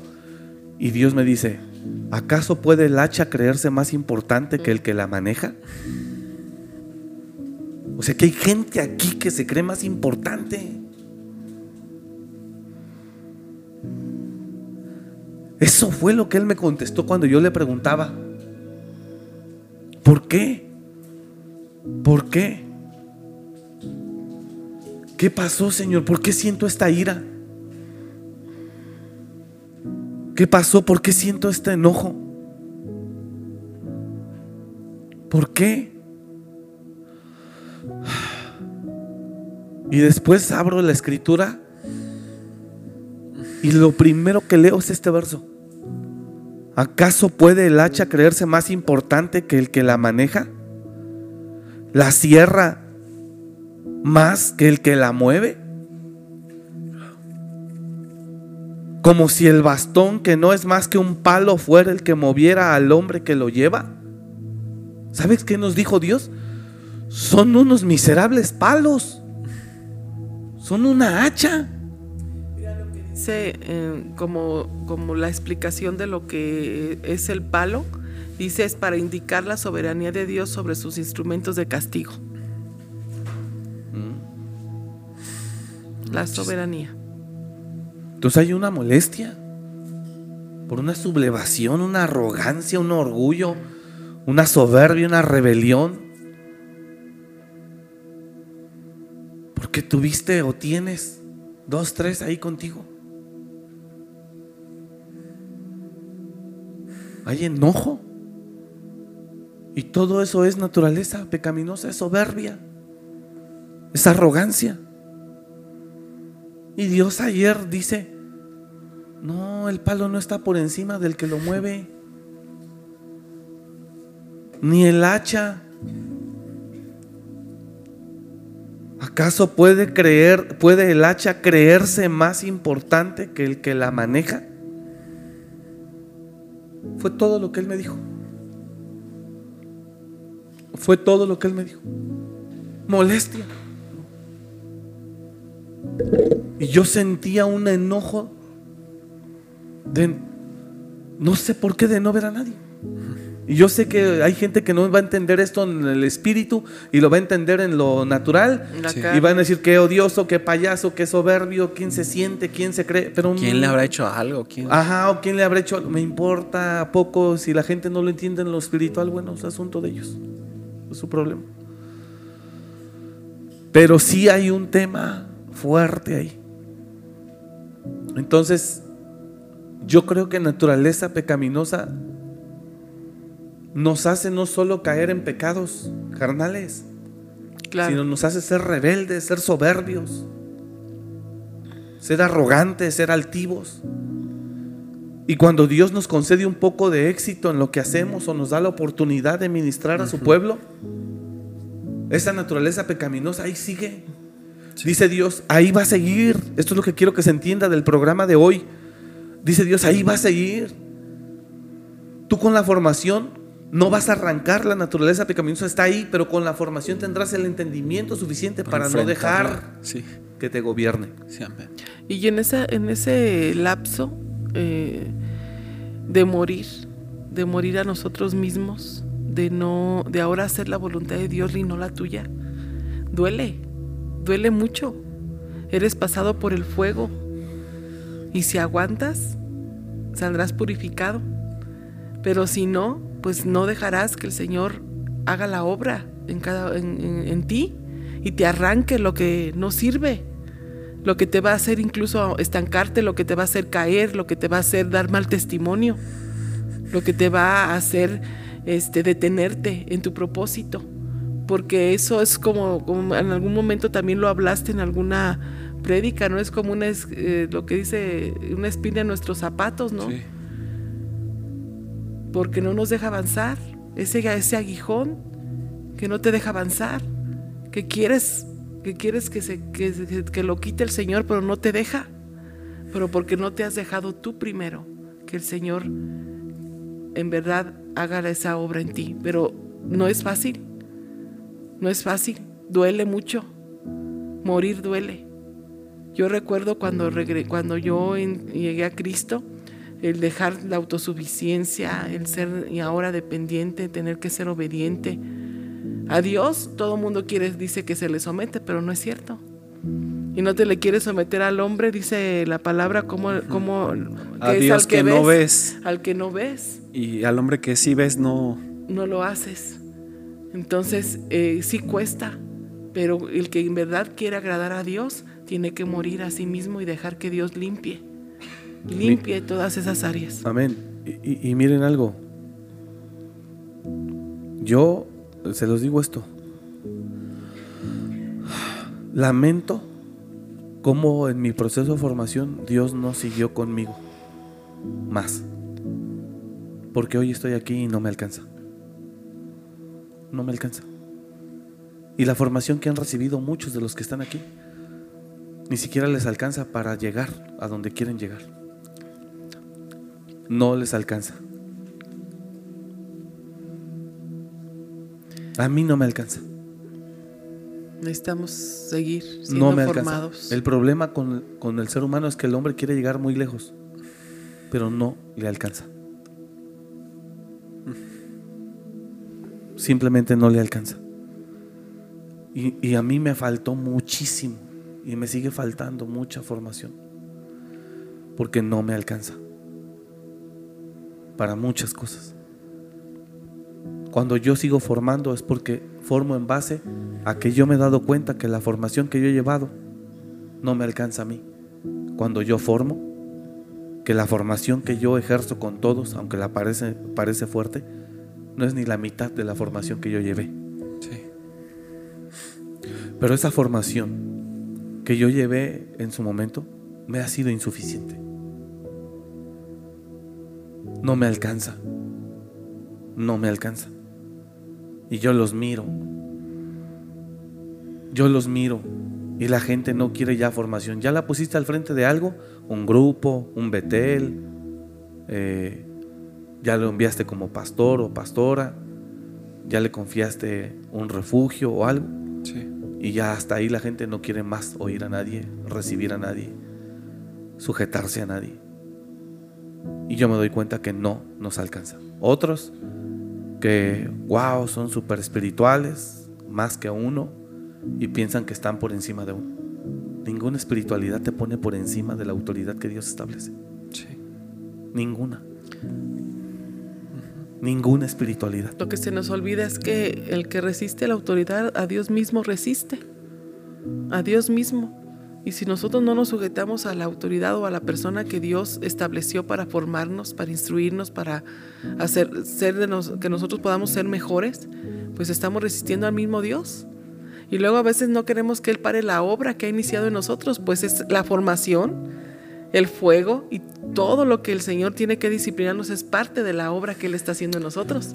Solo creemos que es que me va a mandar y me está preparando para ser pastor, para ser este profeta, para ser apóstol, para eh, ir por mi heredad. No, es para verdaderamente, primero que nada, hacernos mejores personas y después vendrá, ¿verdad?, el galardón. La formación, la gracia de Dios y la formación que Él pudo desarrollar en nosotros o en mí. Yo viví un proceso diferente al de la pastora, o más Amén. bien en un principio yo y después la pastora. Pero ese proceso que Dios desarrolló en mí y su gracia, sobre todo su gracia, es lo que nos ha traído a donde estamos. Ha sido muy difícil. Pero yo veo, yo veo que muchos eh, es- han vivido también procesos de formación, pero sigue sin alcanzarles tantas cosas. Nosotros ya no estamos solamente formando una iglesia, estamos formando pastores, estamos Sí. formando profetas, estamos formando Así es. líderes, directores, y ya es más difícil la formación con ellos. Porque a una iglesia tú la formas y la gente dice amén, lo recibo. y- porque la oveja tiene la característica de una oveja. La iglesia, perdón, tiene la característica de una oveja. Y el pastor a la oveja la puede cargar, se le echa al hombro, la puede cargar, meter en el corral. El pastor a la oveja la puede manejar con mayor facilidad. Pero ya el pastor no puede manejar con facilidad a un príncipe, a un director. Y en la Biblia encontramos ese, esa resistencia. Pero Dios se impone, porque ¿quién podrá con él? Para enfrente y dice, no pasas Claro, no te deja. ¿Quién podrá con él? hasta que Una cosa es, soltemos, Claro. hasta que renunciemos. Claro, una cosa es el hombre frustrado hablando y gritando, y otra cosa es Dios hablando. Uf. Y cuando es Dios, tiembla porque no es un hombre frustrado, amargado, que se siente lastimado, herido, porque no se le sujetan. Eso no importa. Porque si es un hombre así, Dios está contigo. Y fíjate que ayer hubo gente que así creyó que era, porque al final tú te, te viniste para acá y, y hubo eran unas hermanas que se me acercaron, vamos a estar orando mucho por ustedes. Porque vemos al, pa- vemos al pastor y, y sí, yo los entendí, sí, hermana, muchas gracias. Yo le dije, sí lo necesitamos. En verdad sí lo necesitamos. Pero yo vi que ella no Lo entendieron de la otra forma. Y, y lo entiendo porque sé que es recién integrada a la congregación. Ah, bueno. Entonces, este, ella, ellas obviamente lo entendieron así. Tal vez un hombre frustrado, como lo que estás hablando. Amargado, herido, con su Dices orgullo. que lo vemos muy cargado. Yo, ah, gracias. Ay, el hermana". hermano Eric otra vez lo hice enojar. Entonces, Pero cuando es el sí- hombre, los que sí entendemos- cuando es el hombre frustrado, Aguas. dices tú, "Ah, Dios sigue conmigo. Sí. Él, porque está cargado. Pero cuando es Dios,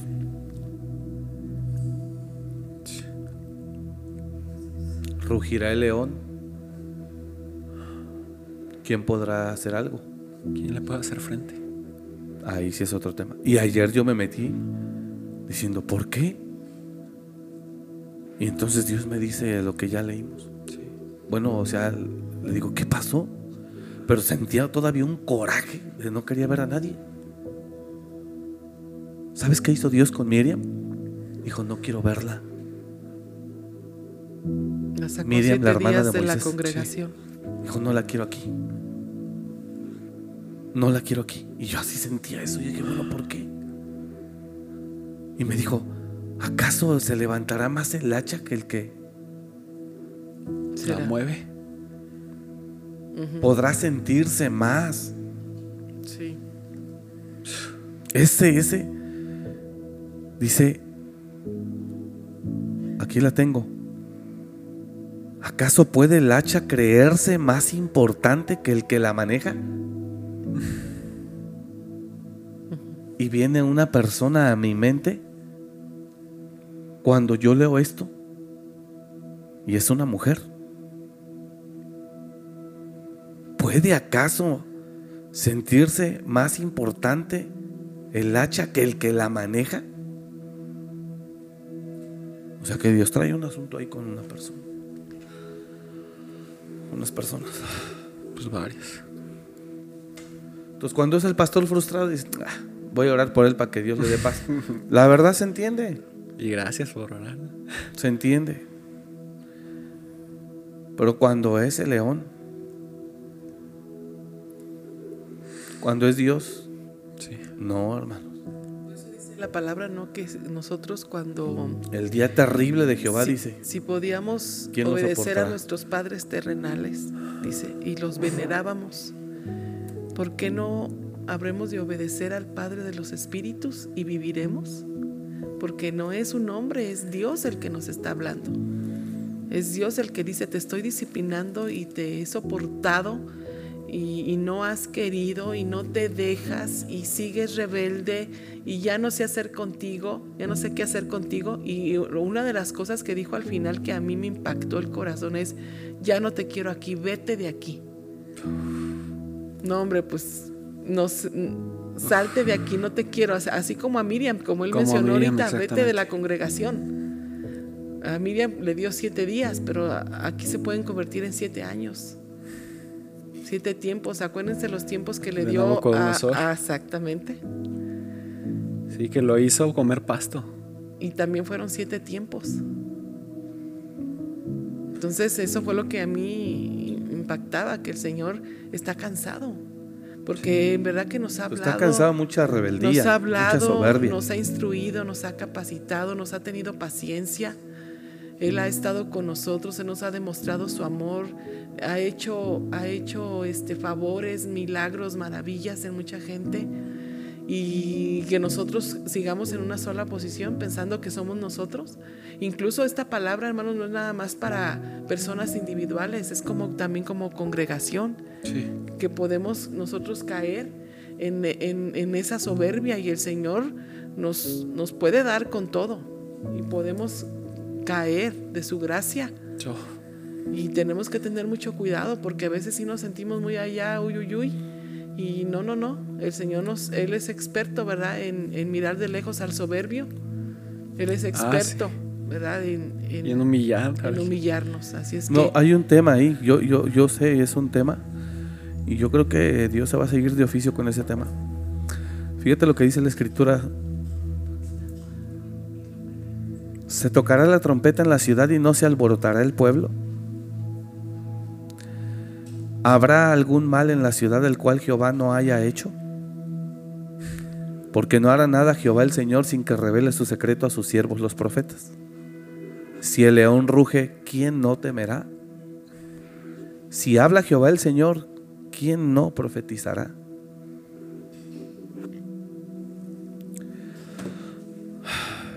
Y Dios se mueve. Entonces aquí hay un asunto fuerte, obviamente orquestado por Satanás, impulsando, impulsando aunado a la naturaleza pecaminosa de cada persona que no quiere morir a su soberbia, a su orgullo, a su rebeldía, a su autosuficiencia. Y hay personas, yo estoy orando aún, Amor, pero tú reconoces que también no es fácil, que es algo que tenemos en nuestros lomos, que son raíces. pero la formación te ayuda. Sí, sí. El que no, el que no recibe la disciplina, la formación, la instrucción, pues obviamente se vuelve rebelde. Pero si, si en el, el proceso, en el proceso que está pasando esa transformación en ti, este, hay momentos en que como está tan arraigado, que te hace, que te hace rebelarte, te hace decir no más, te hace decir no quiero y hasta engañarte, pensarte, pensar que yo estoy bien. Eso le iba a decir yo. Eso le iba a decir yo. ¿Y qué, qué de los cristianos que de lengua decimos es que yo me someto a Dios, es que yo obedezco la voluntad de Dios, yo estoy haciendo, eh, yo estoy aceptando la formación, yo sí estoy cambiando y todo eso, pero es nada más de lengua. Y cuando viene la verdadera formación son los primeros en levantar, eh, en levantar oposición y en sacar las, gar- las garras y decir, no, yo, yo estoy bien. Pues por sentirse perfectos. Sí, pero ellos en su, en su mente sienten que ellos están... Bien. Pues están engañados, ¿no, amor? Eh, Una cosa es el engaño y otra cosa es la gente que se resiste con conciencia. sí, claro, sí, tú sí, mismo. claro. Es que volvamos al tema. Se trata de ser formado para desarrollar el entendimiento para vencerme a mí mismo. Una persona con entendimiento sabe que no le conviene resistir a la autoridad. Miren a Pablo. Pablo era un hombre de carácter tremendo. ¿Sí o no? Sí. Era un hombre de autoridad fuertísimo y tremendo. Un día que está en un concilio, alguien le habla, pero él no se da cuenta que es el sumo sacerdote. mm, Porque no veía bien. Y, di- y- y- y el sumo sacerdote no veía, él no veía bien y le dicen, da la orden para que le pegue, ¿no? O sea, él, le- él le dijo algo, ¿no? Ajá, y le contesta, el Señor te golpea a ti cara blanqueada, Sí, sepulcro, sepulcro blanqueado o algo así. Sí. Y entonces le contestan y le dicen a Pablo, ¿Eso le ¿así dices hablas al sumo sacerdote? Y Pablo inmediatamente, siendo Pablo, agacha los cuernos. Y dice, "Per- Perdón. perdón, No Perdón, sabía hermanos. hermanos, no sabía que era el sumo sacerdote. que era el sumo sacerdote. Pues escrito está, no maldecirás a un príncipe de tu pueblo. O a alguien que el Señor exaltó o puso por O encima sea, de ¿qué ti. te pasa? O arriba de ti. Escuchen esto. No porque tu don sea más brillante que el mío, te pone por encima de mí. Pablo dice, antes los dones, los miembros menos necesarios, menos decorosos, Decoroso. se visten con más decoro y son los más necesarios. O sea, porque tu don es más brillante O los más pequeños, el más que el de tu autoridad. ¿Eso te hace creer que puedes estar por encima de él? ¿Dónde creíste eso? Eso es, eso es Satanás mismo. A causa de la hermosura, te rebelaste contra Dios. Y a causa de la multitud, Ezequiel 13, De tus. a, la- a causa de la multitud de tus contrataciones profanaste tu santuario. O sea, a causa de tu popularidad y de tus 5 millones de seguidores. Híjole, es que sí, está difícil. Ezequiel ¿no? 13:15. No perderse. Oh querubín grande Es protector. Ezequiel 28, 14. Ay, yo estoy, yo siempre me la he sabido. ¿Qué me pasó? Dice, tú, querubín grande protector, que pusiste en el monte santo de Dios, ahí ¿No será estuviste. Ezequiel el que- No, si es esa, es esa, perdón. Ahí estuviste en medio de las piedras de 28, fuego. 13. Es- a ver, a ver, Dele, dele, dele. Sí, sí, sí, es este Ezequiel 28, verso 13. Así que ningún don te pone por encima de una autoridad. Eso es mentira. Aunque tu don sea más brillante, porque hay dones más sobresalientes. El don de hacer milagros. Sí. Dice, en Edén, en el huerto de Dios estuviste. De toda piedra preciosa era tu vestidura de cornerina, topacio, jaspe, crisólito, berilo y onice. De zafiro, de carbunclo, esmeralda y oro. Los primores de tus tamboriles y flautas estuvieron preparados para ti en el día de tu creación. Tú, querubín grande, protector, yo te puse en el santo monte de Dios. Allí estuviste. En medio de las piedras de fuego te paseabas. Perfecto eras en todos tus caminos desde el día que fuiste creado hasta que se halló en ti maldad. ¿Y, y cuando se halló maldad en él? A causa de la multitud de tus contrataciones fuiste lleno de iniquidad y pecaste. ¡Wow, el hermano! Pecamos. ¡Wow, la hermana! Uy, no, hombre, aquí Sí, la hermana. y también cuídense de la el hermano, la adulación. no, a la gente. Wow, es que la hermana es tremenda. Wow, el hermano, úpule, no, hombre. ¿Por qué pecaste y por qué te llenaste de iniquidad? 15. Perfecto eras en todos tus caminos desde el día que fuiste creado hasta que se halló en ti maldad.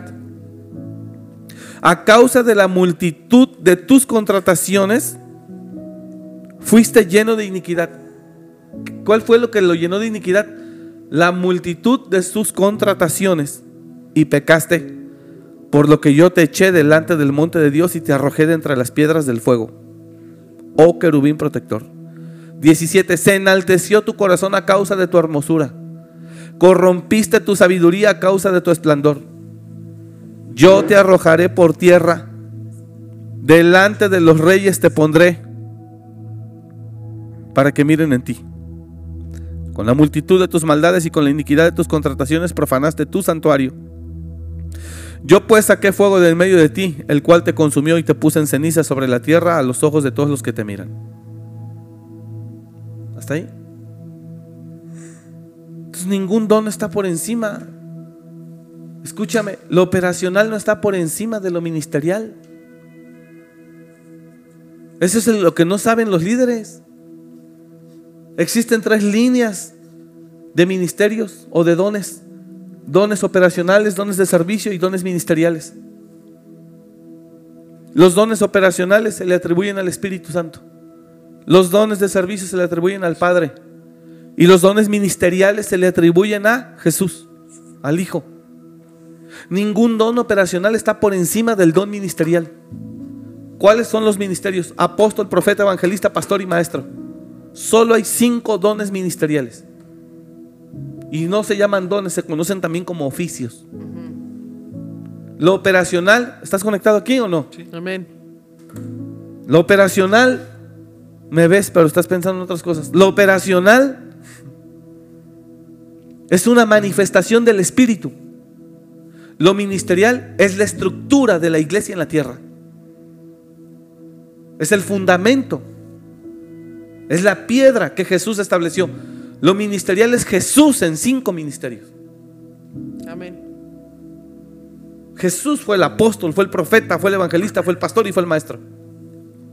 ¿Qué son los cinco ministerios? Es Jesús repartido en esos dones, en esos dones ministeriales. Lo operacional es la manifestación del Espíritu. ¿Cuándo los dones de servicio estarán por encima de los dones ministeriales? Jamás. No. ¿Por qué los está? Y eso es lo que los príncipes no saben, ni entienden, y se rebelan. Pero más sencillo lo hacemos. ¿Ya se te olvidó quién eras? ¿Ya se te olvidó quién eras? ¿Ya se te olvidó de dónde te sacó Dios? Ese es el problema. Ahora, ¿qué nos ayuda para vencernos a nosotros mismos? ¿Qué nos ayuda para vencer toda rebelión, toda desobediencia, toda soberbia, todo orgullo? El estar sujetos y caminar bajo autoridad. Automáticamente te ayuda a no darle lugar a tu naturaleza pecaminosa y a ponértele al brinco. Pero si lo haces, teme, porque no en vano lleva la espada. Romanos lo dice. ¿Quieres pues no tener a la autoridad? Haz lo bueno. tendrás Incluso alabanza tendrás alabanza de ella. Ella te va a honrar delante de todos. Ella va a declarar tu fidelidad, tu obediencia, tu sujeción. La misma autoridad te va a exaltar y va a proclamar al pueblo tu fidelidad, tu humildad, tu obediencia. Y escucha, y como autoridad te establecerá como el siguiente príncipe.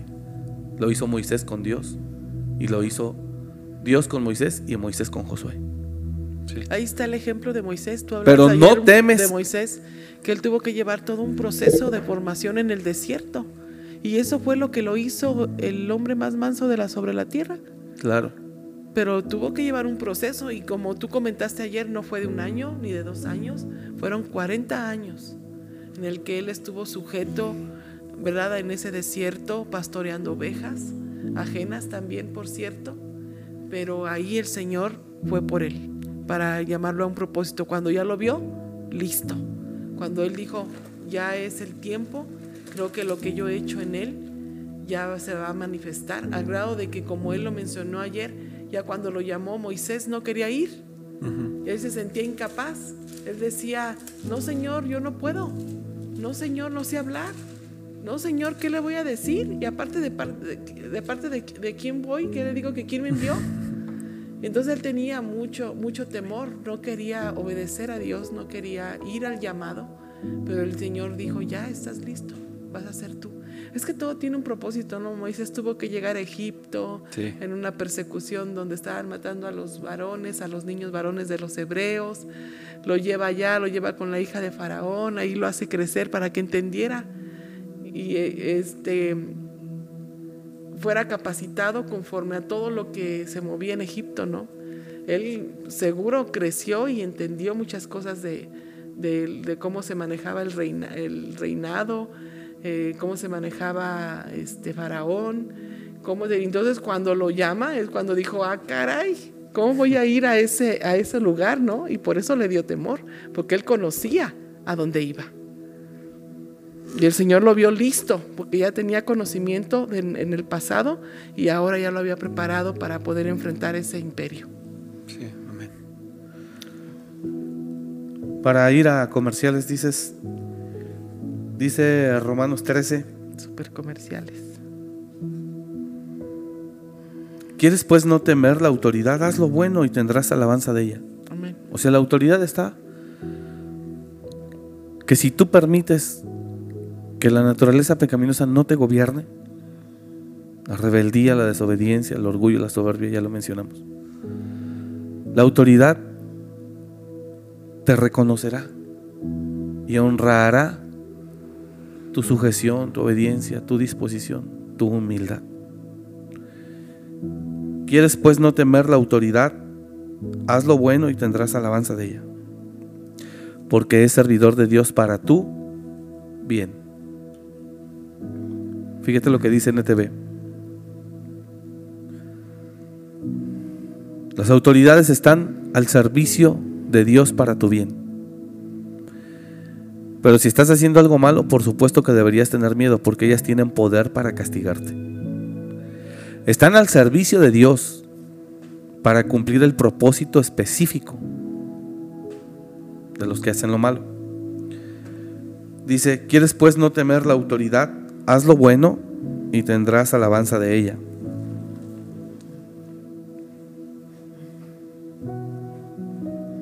Pero, si haces lo malo, teme, porque no en vano lleva la espada. Nos irá mal. El asunto es que cuando la gente anda tan carnal, solo mira a hombres. Y claro, pues tú y yo somos hombres. Pero aquí lo que marca la diferencia entre que tú eres hombre y yo soy hombre es la investidura que Dios otorga a quien Él quiere. Sí. Y la investidura lo cambia todo. Y bueno, aquí pudiéramos pasarnos dos horas y hablar, por ejemplo, de Moisés. Yo decía hace rato, venimos de una reunión antes del programa, llegamos aquí corriendo. Decía, es increíble cómo tú te puedas revelar a un hombre que Dios mostró su respaldo. Su respaldo absoluto. Abrió el mar. Al abrirles el mar. O sea, ponértele al brinco a un tipo que Dios le da el respaldo para abrir el mar. Tiene señales. Eso es. No. Eso es. O eres muy valiente o. O eres muy idiota, pero. O, muy, tienes muy ciego, estás muy ciego. Estás o sea, bien cegado. Imagínate, Israel está frente al mar rojo. Atrás de ellos viene el ejército más poderoso del mundo. Dios a Moisés le da su regañada, pero eso es entre ellos, a ti no te importa. Ni escucharon a lo mejor. Ni ni escucharon, pues seguramente. ¿De qué clamas a mí? ¿Qué clamas a mí? Pero bueno, Moisés se activa y dice, no teman y vean la salvación que el Señor hará hoy con vosotros, porque los egipcios que hoy ves, no los volveréis a ver. Y levanta la vara el tipo y abre el mar rojo y pasan los hijos de Israel en seco. 600 mil hombres sin contar mujeres ni niños, más sus ganados, las riquezas, más sus riquezas, más todo lo que traían sus animales, todo, sus mujeres, sus esposas, todo. y pasan en seco el mar rojo.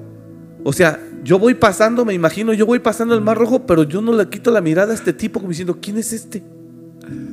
Yo voy pasando, pero yo no dejo de mirar a Moisés, ¿quién es este? Lo que pudo hacer, sin contar que ya había traído juicio sobre Egipto, Las plagas. con unas Plagas. plagas poderosas, No, no, no. sin contar que se habló de cómo venció a los hechiceros de Faraón, sin contar cómo llegó Se diciendo que todo Dios me habló, todo claro. eso se supo, y que tú del otro lado del mar, ya cuando pasaste en seco, te le pongas al brinco, eso es, ¿Cómo, no- cómo seguía? eso es ser ¿Cómo Dios lo respaldaba? Porque O sea- puso la nube no, eh, tremendo, eh, que lo seguía Les dio de comer. de día y de noche, les dio maná del cielo No, hombre. Y Le leíamos- pidieron carne y les dio carne. hasta que y leíamos hace rato, se hartaran. En la reunión donde estábamos leíamos hace rato cómo es posible que al ver a un tipo que, que tiene un semejante respaldo divino, todavía te le pongas al brinco. Es- Entonces eso es parte de nuestra naturaleza Sí, señor. pecaminosa. Que no Que no nos permites la permite- formación, no por eso tu naturaleza permite. pecaminosa te hace hacer Y tonterías. no nos permite Escucha. reconocer. Tu naturaleza pecaminosa no formada, toda persona que no tiene, escuchen, toda persona que no ha sido formada es como tener un animal desatado en un lugar donde te va a hacer destrozos. Un gallinero. ¿Sí? Como lo quieras ver. Un perro en un gallinero. Entonces, ¿cómo es posible que a una persona que tú ves que tiene semejante respaldo, estoy hablando de Moisés, ves todo lo que hizo Dios a través de él? Bueno, Moisés era tan tremendo que le dijo a Faraón, ¿cuándo quieres que te quite la plaga? Ah, sí. Mañana. Dijo, ok, mañana lo Mañana pediré para oraré. que se te quite. Y se quitó. O sea, al ver semejante respaldo y que tú en el desierto llamado Datán y Abiram te pongas al brinco. Y Moisés fue manso un tiempo y fue manso un tiempo y se inclinaba en intercesión por. Aarón, por Miriam, por Datán, por Abiram. Se detenía, se detenía, se detenía. Pero cuando lo hartaron, Moisés, eso es algo que se hablaba hace rato en la reunión donde estuvimos, Moisés dijo, no mires la ofrenda de ellos, ni aún un asno he tomado de ellos. No mires su ofrenda. Me tienen harto. Entonces, Dios al que pone, le refleja al pueblo un poco de respaldo para que el pueblo vea y se calme. Que no entiendan que es un hombre como ellos, pero no es igual que ellos. Sí. Dios lo hizo con Josué y le dijo, desde este día te empezaré a levantar y te haré grande para que vean que como estuve con Moisés, estaré contigo, para que vean. No, y el pueblo le dijo, bueno, vamos a ver. Ajá, Sí. no, el pueblo estaba esperando señal. y le dijeron, dijo, sí, si, sí. si Jehová está contigo como estuvo con Vamos. Moisés, te seguiremos y te obedeceremos. no, no. Y Dios dijo, desde ahora te empezaré a hacer grande para que el pueblo vea, para que el pueblo vea, se nos acabó la canción, significa que ya tenemos que, que terminar, pero para que el pueblo vea que yo te puse. Ahora, es, es, yo no sé si es, esto es, es, ¿cómo se puede definir? Como hasta tonto, perdón que lo diga. Pero ¿cómo se puede definir que, que los israelitas se rebelan contra Jehová, perdón, contra Moisés? Dice eh, números 16, la rebelión de Coré. Verso 12, y envió Moisés a llamar a Datán y a Abiram, hijos de Eliab, mas ellos respondieron, no iremos allá. Tómala. Y todavía le dicen a Moisés, ¿eh? es poco que nos hayas hecho venir de una tierra que destila leche y miel para hacernos morir en el desierto. O sea, ellos le llamaban a Egipto tierra que fluye leche y miel. Ok, para hacernos morir en el desierto. O sea, ¿te parece poco que nos sacaste de, de la tierra donde vivíamos bien? Que nos trajiste para hacernos morir en el desierto. ¿Te parece poco? Sino que ahora también te enseñoríes de nosotros imperiosamente. Es increíble cómo una persona que al mirar el respaldo que Dios le dio a ese hombre llamado Moisés todavía te le pongas al brinco. Ahora, ¿qué pasa? Escúcheme, por favor. ¿Por qué una persona reacciona así? Una persona que no tiene formación no desarrollará entendimiento Sí. y por eso se comportará como una bestia. rebelde, soberbio, altivo, arrogante. Sin ofender a las bestias. Prepotente. ¿Sí me entendiste lo que Sí, sí, sí. O sea, una persona que no tiene formación no tiene entendimiento. Y como no tiene entendimiento, por eso se pone al tú por tú. Porque no entiende nada. ¿Qué dijo Pedro? Para que entiendan lo que estoy hablando. Sí. Dice, mientras que los ángeles, que son mayores en potencia, no se atreven a decir males de las autoridades superiores, pero estos, como animales que no entienden, ah, entonces toda persona que no fue formada no desarrolla entendimiento. necios. Claro. Y el que no tiene entendimiento se le va a poner al tú por tú al que lleva la espada y no en vano. Eso es lo Pero- que quiero que se entienda. nos llevará pues ¿Sí entiendes lo que dice? a la muerte. O sea, toda persona que no tiene formación ni siquiera entiende lo que está haciendo. Ni siquiera entiende lo que está haciendo, porque la rebeldía lo cega. El orgullo y la soberbia lo atrapa. Por eso el domingo hablaba yo de un caso de una persona que le dije, ¿cómo te atreves? ¿Sí se acuerdan que mencioné o no? sí, de un sí. caso en clase. Que dije, ¿cómo te atreves? Sí. O sea, ¿quién, quién- quién te crees tú que para poder eh, hacer todo esto que estás haciendo? Entonces la persona que tiene formación, sé que hay gente que está enojada tal vez y que no está de acuerdo en lo que estamos hablando, pero bueno, cada quien tiene sus propias decisiones. Ahora escúchame, toda persona que no tiene formación no desarrollará el entendimiento. El que desarrolla el entendimiento respeta al gobierno, es lo primero que entiendes. Respeta todo tipo de autoridad. No se le pone al brinco a nadie. Por eso dice Pedro, mientras que, las auto- mientras que los ángeles, que son mayores en potencia, no se atreven a decir mal de las autoridades superiores. Pero estos, si tienes el verso o no, sería bueno tener aquí un monitor para no y de mismo mucho. Jesús, amor, que él no, no, este, se, no estimó ser igual a Dios como cosa que aferrarse. De mismo Jesús. Oye, Jesús se sujetó. Mira lo que dice. Está, está bien fuerte esto, pero es lo mismo que te digo, que eres como una bestia. Datán y Abiram, sin formación, eran como bestias delante de Moisés, diciéndole pura tarugada, mano. Pura tarugada. Poniéndose al brinco, sintiéndose, sintiéndose ellos, wow, príncipes. ¿Te parece poco? Moisés los manda a llamar.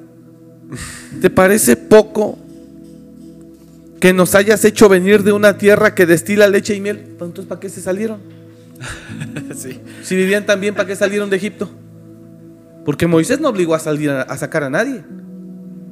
Se hubieran quedado. Ah, rebeldes tremendos. Que se les olvida de dónde los levantó Dios, de la basura. Pues del es- hoyo. eso es como el que llega a Cristo y en algún momento dice que estaba mejor antes, que le iba mejor antes. No hay entendimiento. ahora, Uy, porque muchos. no hay, ¿verdad? Muchos, no hay entendimiento. ¿Por qué? No hay entendimiento de las cosas espirituales, de lo que se está moviendo. Y para eso es la formación y para eso es la enseñanza, para que puedas entender ahora. en Desarrollas qué- entendimiento. Exacto, en qué camino estás y qué es lo que ahora viene para ti. ¿Cómo es Pablo? Bien violento y dice, perdón hermanos, no sabía que era el sumo sacerdote. Pues escrito está, no maldecirás a un príncipe de tu pueblo. O sea, el tipo caminaba sujeto al gobierno. Aunque ya era Pablo. No, y aunque ya era Pablo y tremendo. Y milagros y levantar muertos. Entonces estos les dicen, es poco que nos hayas hecho venir a una tierra que destila leche y miel para hacernos morir en el desierto, sino que también te enseñorías de nosotros imperiosamente. 14. Y le reclaman, ni tampoco nos has metido tú en tierra que fluye leche y miel, ni nos has dado heredades de tierras y viñas. Como si las merecieran. Rebeldes estos. Y le dicen, ¿sacarás los ojos de estos hombres? No subiremos. Así que no iremos. Y mira, Moisés había sido paciente antes. Pero ya ahí, en el 15, dice, entonces Moisés se enojó, ¿qué dice? En gran manera, verso 15. Estoy en números 16, verso 15. Entonces Moisés se enojó en gran manera y dijo a Jehová, no mires a su ofrenda, ni aun un asno he tomado de ellos, ni a ninguno de ellos he hecho mal.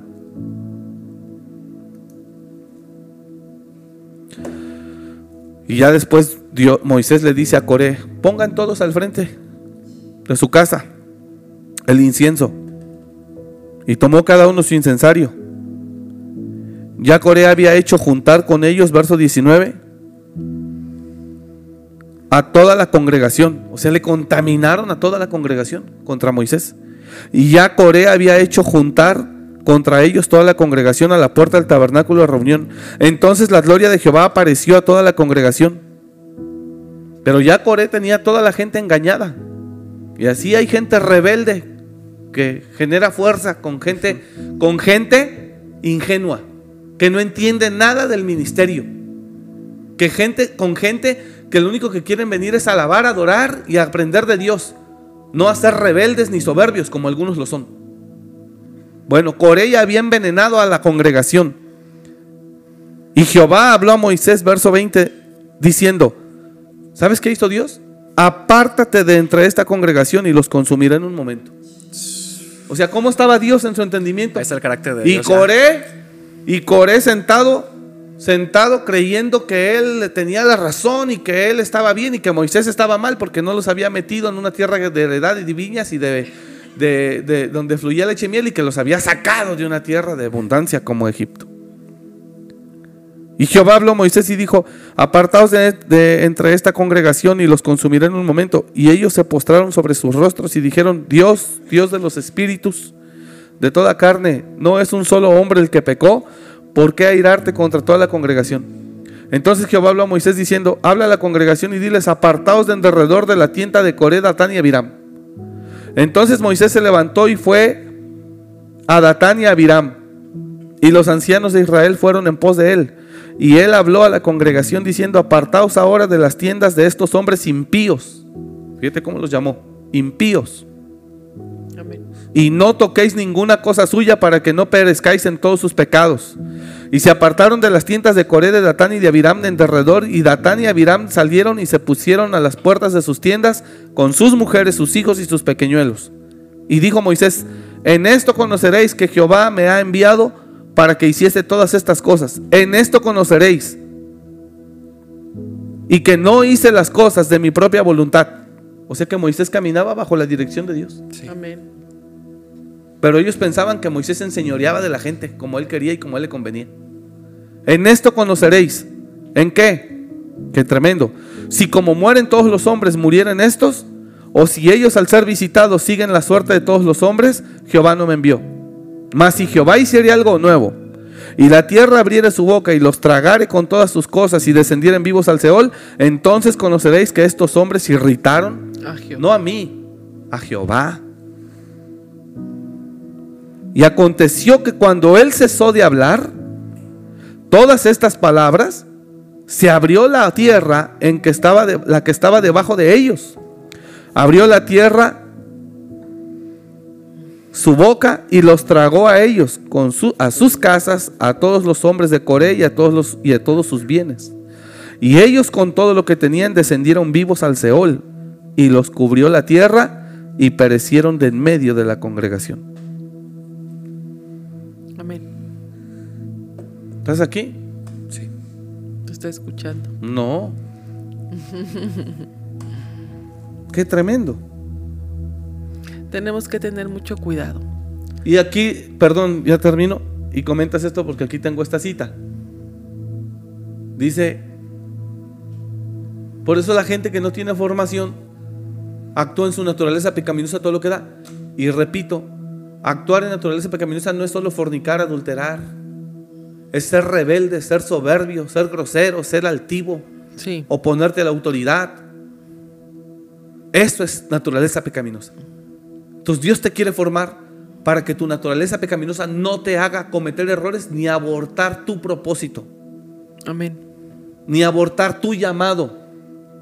Dios quiere formarte para que tu naturaleza no haga que la revientes toda, que la eches a perder, Agarres otro camino. No, que, arruines tu vida y Dios te deseche. Que Dios te consuma. que por tu soberbia y tu orgullo, porque no quisiste la formación, no calificas para que Dios haga contigo lo que quería hacer. Entonces la formación es lo único que te va a ayudar para que tu naturaleza pecaminosa, no sé si me está entendiendo el que está conectado, Amén. para que tu naturaleza pecaminosa no te haga cometer locuras. Locuras como que, como oponerte a la autoridad, a lo establecido por Dios, a sentirte lo que no eres, a olvidarte de dónde te sacó Dios. Eso es naturaleza pecaminosa. Y la formación te ayuda para que tengas el entendimiento y no le hagas caso a tu naturaleza pecaminosa, sino la sometas. Y que entiendas con el entendimiento que tienes que hay que no maldecir a un príncipe de tu pueblo. Eso es lo que se refiere. Por eso Pedro mismo escribe en segunda de Pedro capítulo 2. someterte a la autoridad. Sí, claro, por eso Pedro en segunda de Pedro capítulo 2 verso 2 dice, atrevidos y contumaces, no temen decir mal de las potestades superiores. No temen decir mal. Mientras que, los ángeles que son mayores en fuerza y en potencia, mientras que los ángeles que son mayores en potencia y fuerza, no pronuncian juicio de maldición contra las autoridades delante del Señor, pero estos, hablando mal de cosas que no entienden solo porque fluyes en un don o porque tienes un betel, ¿qué te pasa? ¿Porque eres maestro? ¿O porque fuiste maestro de un grupo? ¿Quién te crees? Pero estos hablando mal de cosas que no entienden, como animales irracionales, Ya no se someten a nadie. nacidos para presa y destrucción, perecerán en su propia perdición. Entonces, es tremendo, hermanos. Es tremendo. Le pasó a Saúl, lo leemos a cada rato. ¿Por qué no lo entendemos? ¿Para qué te ha servido la formación? ¿Sabes ¿verdad? para qué te ha servido la formación? Para respetar el gobierno de Dios. Amén. Para eso, para sujetar tu naturaleza caída, pecaminosa, que no te deje hablar tonterías ni hacer tonterías, porque puedes, la, tu naturaleza pecaminosa te puede hacer arruinar tu llamado y tu propósito. Y esa era una de las luchas que tenía Pablo, ¿no? También hablaba él del pecado que moraba en, dice el pecado que mora en mí. Porque lo que quiero hacer no hago y lo que no quiero hacer eso hago. Él sabía que tenía luchaba esa- todos los días. Él sí, todos los días Golpeaba luchaba cuerpo. contra esa, esa naturaleza que, que moraba en, en- o que mora en nosotros. Por eso cuando ustedes, los que sirven, hijo, de repente ya nos dimos cuenta que hicieron esto y aquello y no nos, y no nos, no nos dicen nada, tenemos un problema de naturaleza ahí con ustedes. Sí. Tenemos un problema de naturaleza con ustedes, porque nunca se les ha impedido nada, saben que la confianza la tienen. Saben que la confianza la tienen, que el apoyo lo van a tener.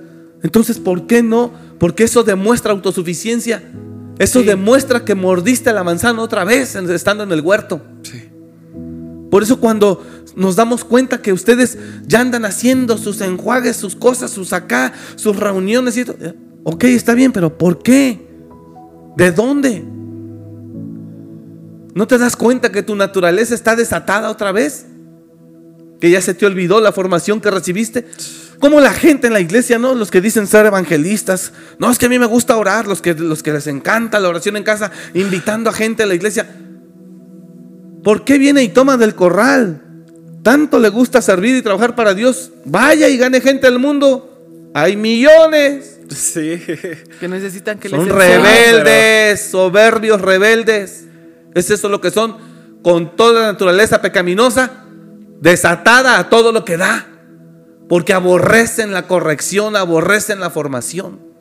Pero una persona que fue formada teme Sí. y no hace nada sin antes consultarlo. Si Dios mismo dice, no hará nada sin antes decirlo a sus profetas. Pero aparte esa gente que teme es grandemente bendecida, amor. Claro, El Señor la exalta, el Señor la considera para para pues La misma autoridad la toma en cuenta. mejores para sus proyectos. así es. Porque sabe que puede contar con ellos, pero no solo eso, contar sino que además le van a obedecer. La misma Va a autoridad ir a la toma en cuenta. el propósito Sí. por el cual él Pues si un jefe, ¿quién va a contratar al que le es rebelde, a quien le hace lo que quiere? ¿Quién va a contratar? No, y si llega el jefe de arriba y dice, quiero que me recortes personal porque no tenemos ahorita ¿Quién se va necesidad", primero? ¿Quién se va primero? Sí, sí, sí. Sí, los más inconstantes. ¿Cómo Lot estaba rebeldes. batallando con Abraham? Abraham con Lot, perdón. Y a la primera de cambio que Abraham oye que Lot se pone al brinco y todo, que le dice, hijo, Vámonos. Si tú vas para la izquierda, dale mejor, mira, no, tenemos necesidad de estar peleando, dale, en amor, dale. Increíble, hoy lo hablábamos también en la reunión que teníamos previa a este programa. Y, y- y- y- y va hacia Sodoma. Tremendo Lot, soberbio, orgulloso. Cae preso junto con los reyes de Sodoma. Abraham va y los libera. Por amor a su sobrino Lot, va y libera a los otros reyes. Y Lot, saliendo de ser libre, escúchenme, saliendo de ser libre, en lugar de venirse con su tío y decir, perdón tío, sé que yo anduve en soberbia, me sentí ya algo, me puedo ir con usted bajo su instrucción, bajo su gobierno, bajo su autoridad. No, fue Abraham, lo libera de Sodoma y Abraham y Lot vuelve a Sodoma. se regresa. Es impresionante. Cuando Dios le salvó la vida a Lot por Abraham, pasa un tiempo y entonces los ángeles van y miran la perversión de Sodoma y es donde Dios destruye y le dice a Lot, sal. Y por amor de Abraham. Otra vez por amor a. Abraham. Y, a- y Lot al salir de Sodoma, que su mujer se muere, escucha esto, esto. no va a Abraham a buscarlo, se va hacia las llanuras, hacia el monte donde allá se acuestan sus hijas con él, lo embriagan, y de ahí nacen los moabitas y los amonitas, Sí. que fueron enemigos acérrimos De del pueblo de Israel, que era el descendencia de Abraham. Sí. O sea, Lot en su orgullo, sí veniste y me liberaste, pero hasta en su orgullo. pues, ¿Y para qué veniste? ¿Quién te pidió que vinieras a salvarme? Aquí me hubieras dejado. es terrible. Crié hijos y los engrandecí y ellos se rebelaron contra mí. Solo porque se nos confió un poco de liderazgo. ¿Sabes? Dios te probó y no te diste cuenta. Así es. Y salimos Fuiste hallado reprobados. pesado. No, en ahí se expuso todo tu orgullo y toda tu soberbia y toda porquería que no permitiste en el proceso que se te, Te quitara. Aparentaste humildad, aparentaste sujeción, aparentaste obediencia, pero no tienes nada de eso. Era tu conveniencia para lograr tu propósito. Pero he aquí sorprendido en tu maldad. Fuiste hallado. Te quiero, yo creo, no sé si tenemos ya el tiempo, amor. Quiero terminar con, con esta cita bíblica, Eric. Eh, Hebreos 12, Hebreos 12, 25. Sí. Dice, dice el Señor así, de los que despreciaron la gracia.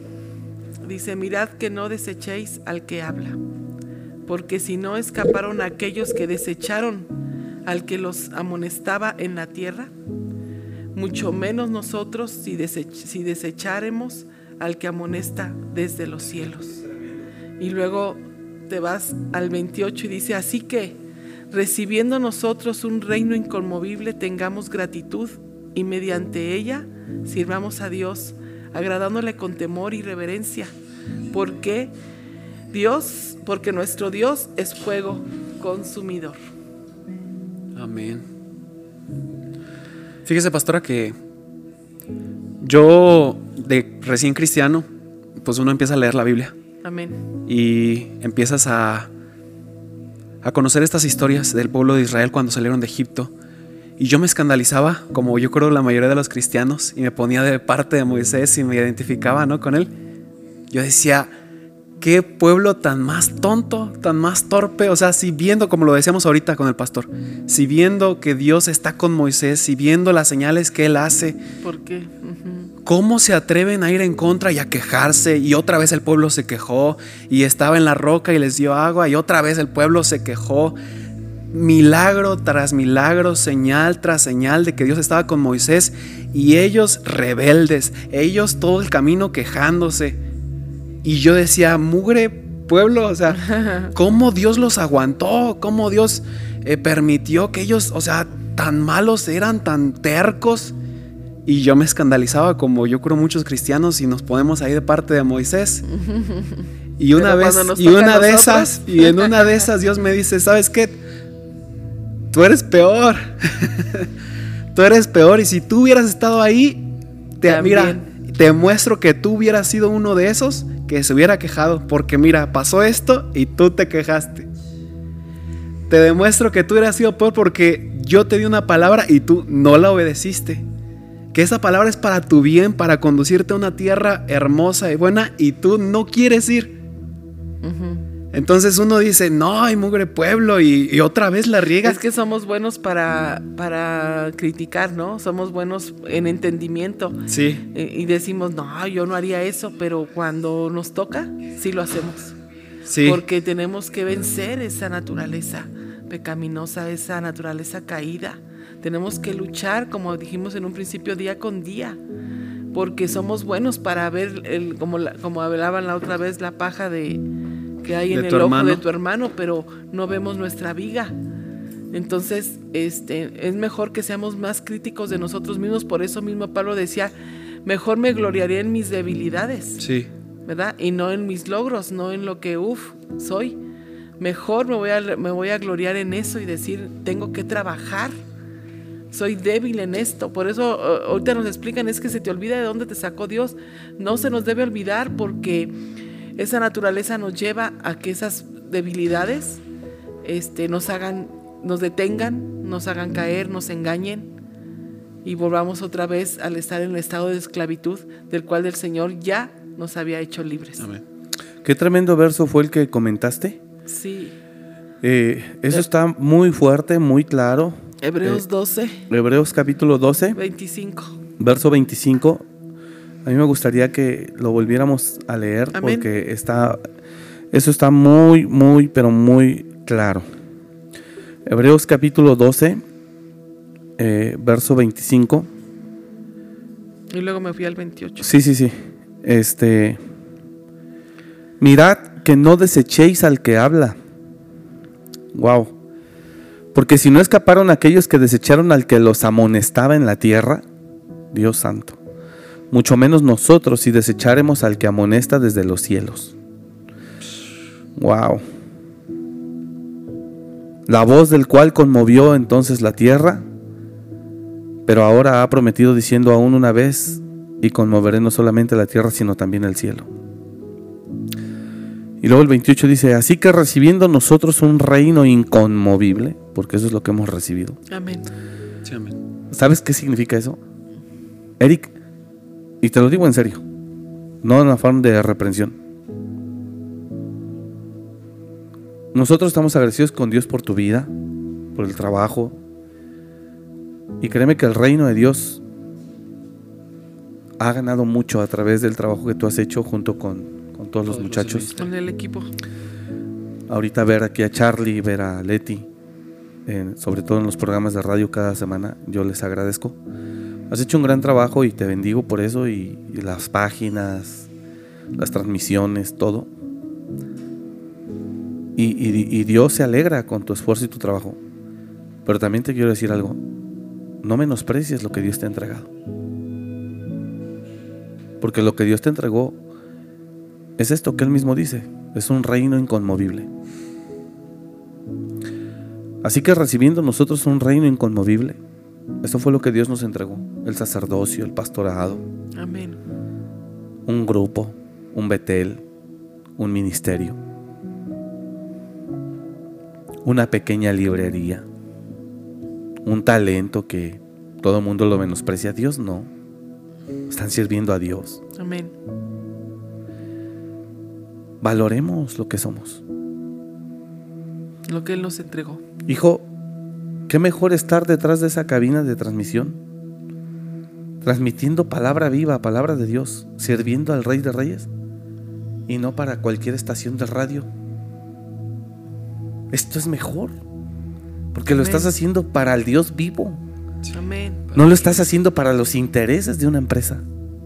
Conmovible. Estás aquí trabajando, pero estás trabajando para el mejor, el mejor el que nos creó. Y hay gente que, no, prefiere hacer esto. Hay gente que prefiere no esto, sino algo allá afuera a nivel profesional. Catapultarse. Algo a nivel profesional. Esto es mejor. Porque no tenemos la última tecnología ni los mejores aparatos. Quizás si quieres hasta estamos improvisando. Pero estamos sirviendo a aquel que es todopoderoso. Amén. Y es mejor sentirse orgulloso de hacer eso que dices para Dios. Que cualquier otra cosa. Que hacer esto mismo, radio, para, una para una estación de radio secular que no tiene un propósito de reino. Así que recibiendo nosotros un reino inconmovible, Tengamos gratitud. ¿ah? todos los príncipes, ¿no? Tengan gratitud. Sí.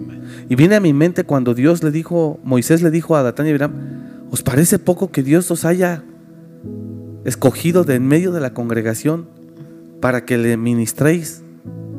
¿Os parece poco que ahora procuráis también el sacerdocio? Por tanto os digo que ustedes son los que se levantan contra Jehová. O sea, Moisés dijo, no puedo creer que Dios los hizo líderes. Dios los hizo príncipes. Y ahora se pongan al brinco. Dios los escogió a ustedes en medio de 600 mil hombres. Y los eligió a ustedes y ahora se ponen al brinco. Pues ¿qué es Aarón para Sí, que contra él murmuren? En la, en la congregación. principales. Que no era una congregación pequeña. No, 600 mil era una nación. ¿Os parece poco? Entonces, eso es lo que nos pasa. Que después se nos olvida y se nos hace poco lo, donde Dios nos puso. Al frente de una célula, al frente de un ministerio, al frente de un grupo de enseñanza.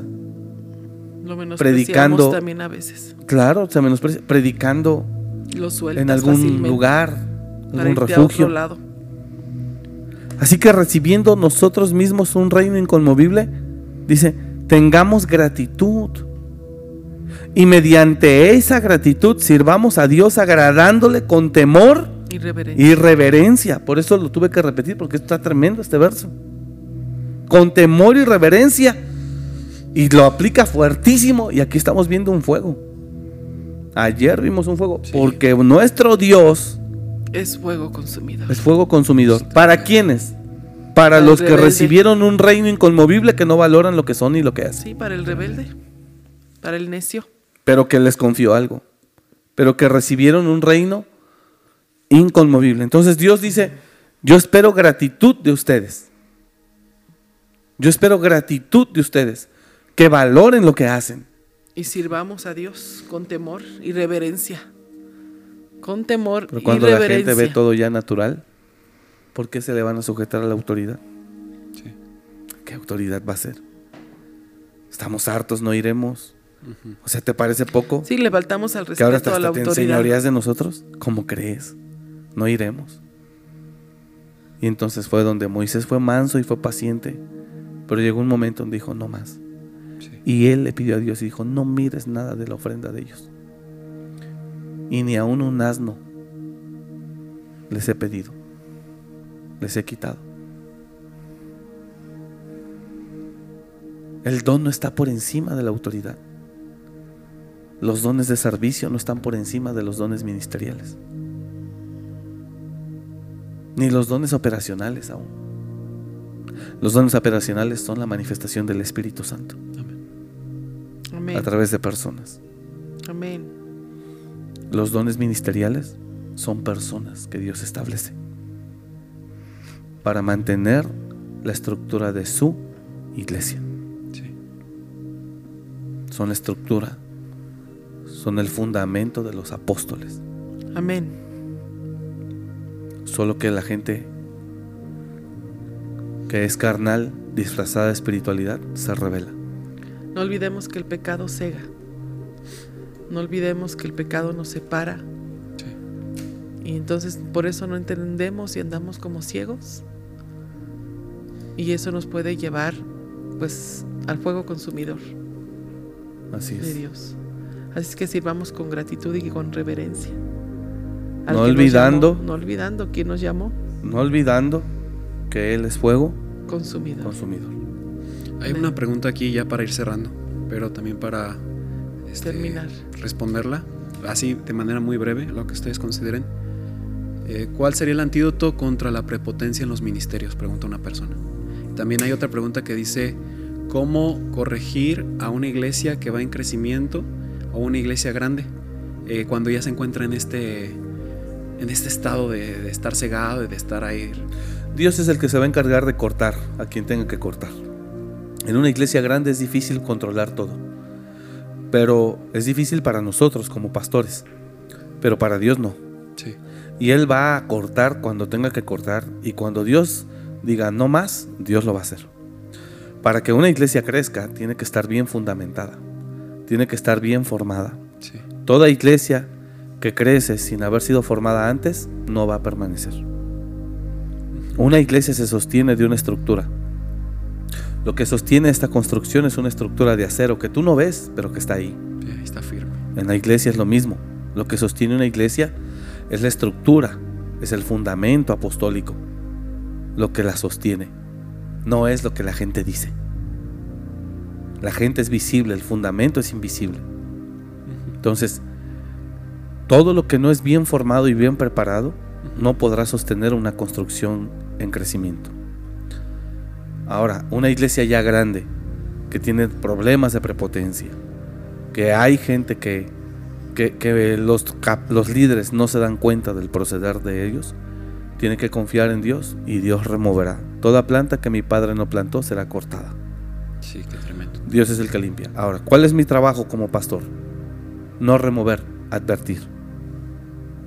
No remover, advertir. Porque si viene Dios, Él no se va a detener. Para que todo sea allanado. ¿verdad? Así es. Ahora, si hay una instrucción de parte de Dios, remover, lo tenemos que hacer. Y Hay decir no más. Que dice que hay líderes que miran por encima de su hombro a la congregación. Yo no sé si esta persona lo habla porque ella lo ha, eh, o él Lo lo ha experimentado y O también lo dice que ve. hay servidores y líderes orgullosos que no conviven ya con el pueblo y pone el pueblo entre comillas, o sea, ya ya no están a mi nivel, yo me tengo que hacer de otras amistades. Yo escuché hace tiempo, hace un año quizá, ese comentario de un servidor que dijo, es que yo ya yo ya eh, mi nivel cambió y entonces yo ya tengo que buscarme a otras amistades que estén mínimo a mi nivel. Entonces, eh, yo creo que a eso se refiere este comentario que, que externan aquí. Pero había otra pregunta antes, ¿no? La de Ah, sí. la prepotencia. ¿Cómo puedo enfrentarme contra... Enfrentarse. A ver, ¿dónde está ¿Cuál la es el pregunta? antídoto? ¿Cuál es el antídoto contra la prepotencia en los ministerios? No Pues una- Dios es experto, ¿no? En, en, en corregir al que se siente mayor que todos. Y en primer lugar lo va a disciplinar.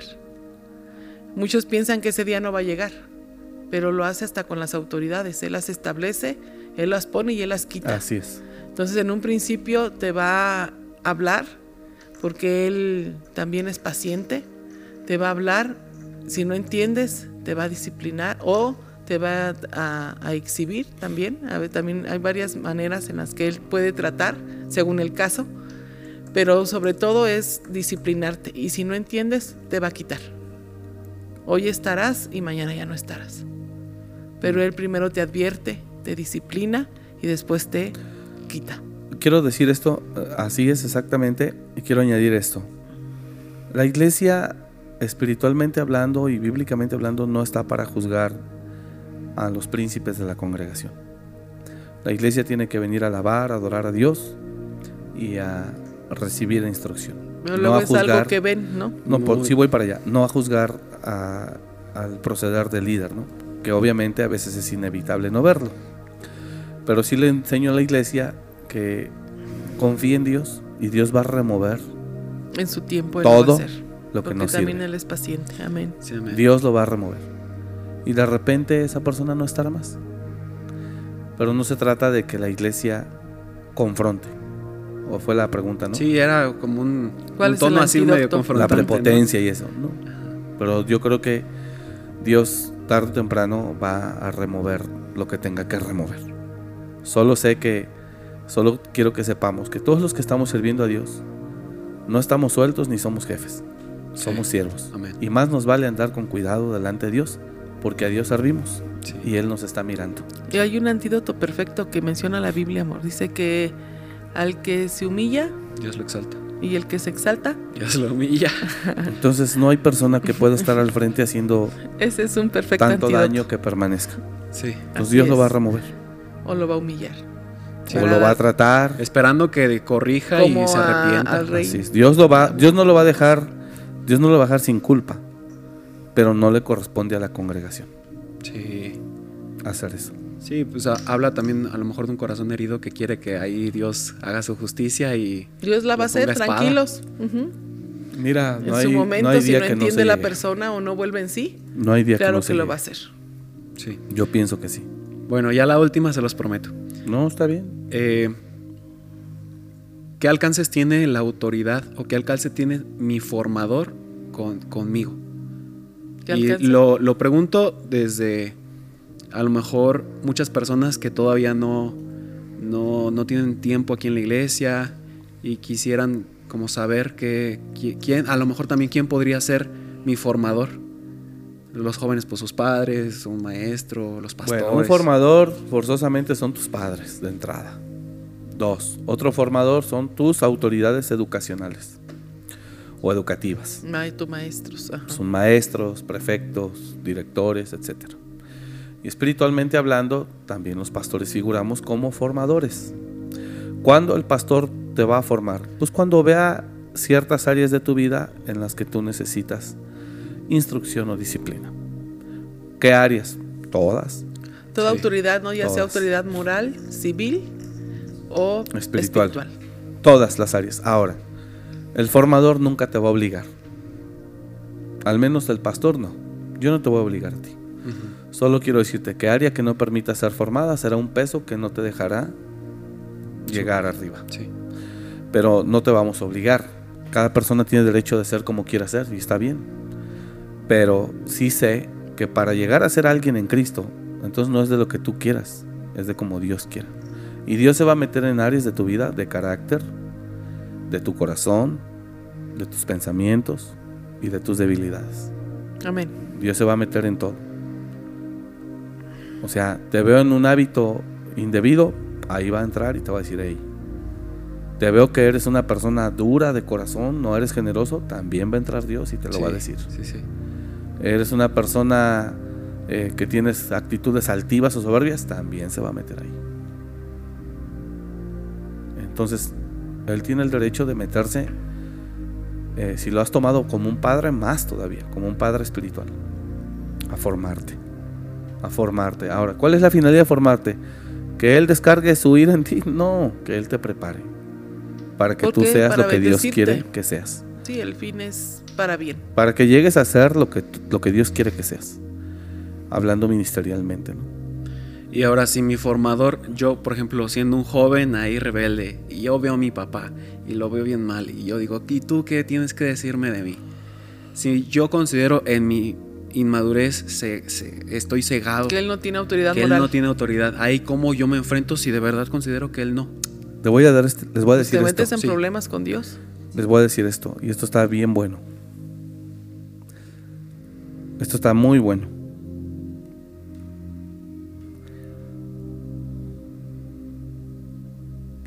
Es en serio, hermanos, lo que voy a decir. Para responder esa pregunta. A veces la gente que fracasó más es la que más nos tiene que enseñar. Qué tremendo. ¿Y sabes por qué? Porque él sabe cuáles fueron las razones de su fracaso. Es que la, exper- la experiencia le costó. Tremendo. Él sabe cuáles fueron las razones de su fracaso. Y si te dejas escuchar por él, él te va a decir, yo No llegué a ser lo que quise ser, porque no me dejé. Pero tú estás empezando tu vida. No hagas lo que yo hice, para que no seas como yo soy. Si yo quisiera, el fracasado diciéndote, si yo pudiera regresar el tiempo 40 años, Lo haría diferente. lo haría diferente.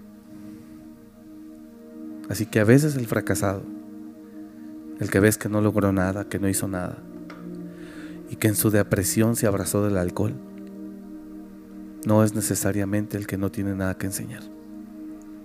Aprendió más de lo que te imaginas. Solo no fue capaz de ponerlo en práctica en su propia vida.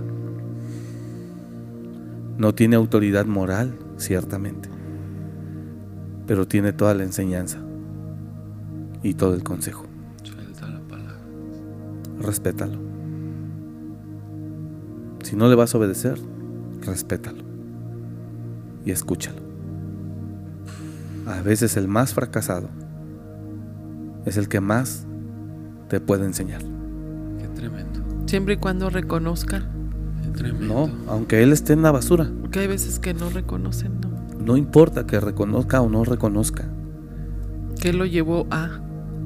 Por supuesto, ¿no? Tú sabes quién es un necio. Pero hay gente que sabe cuáles fueron los precios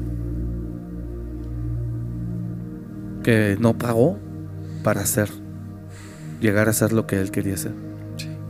Pero esa gente fracasada a veces te va a decir, no me veas a mí, pero esto que estás haciendo no es correcto. ¿Y sabes por qué te lo digo? Porque yo lo hice y mírame cómo estoy.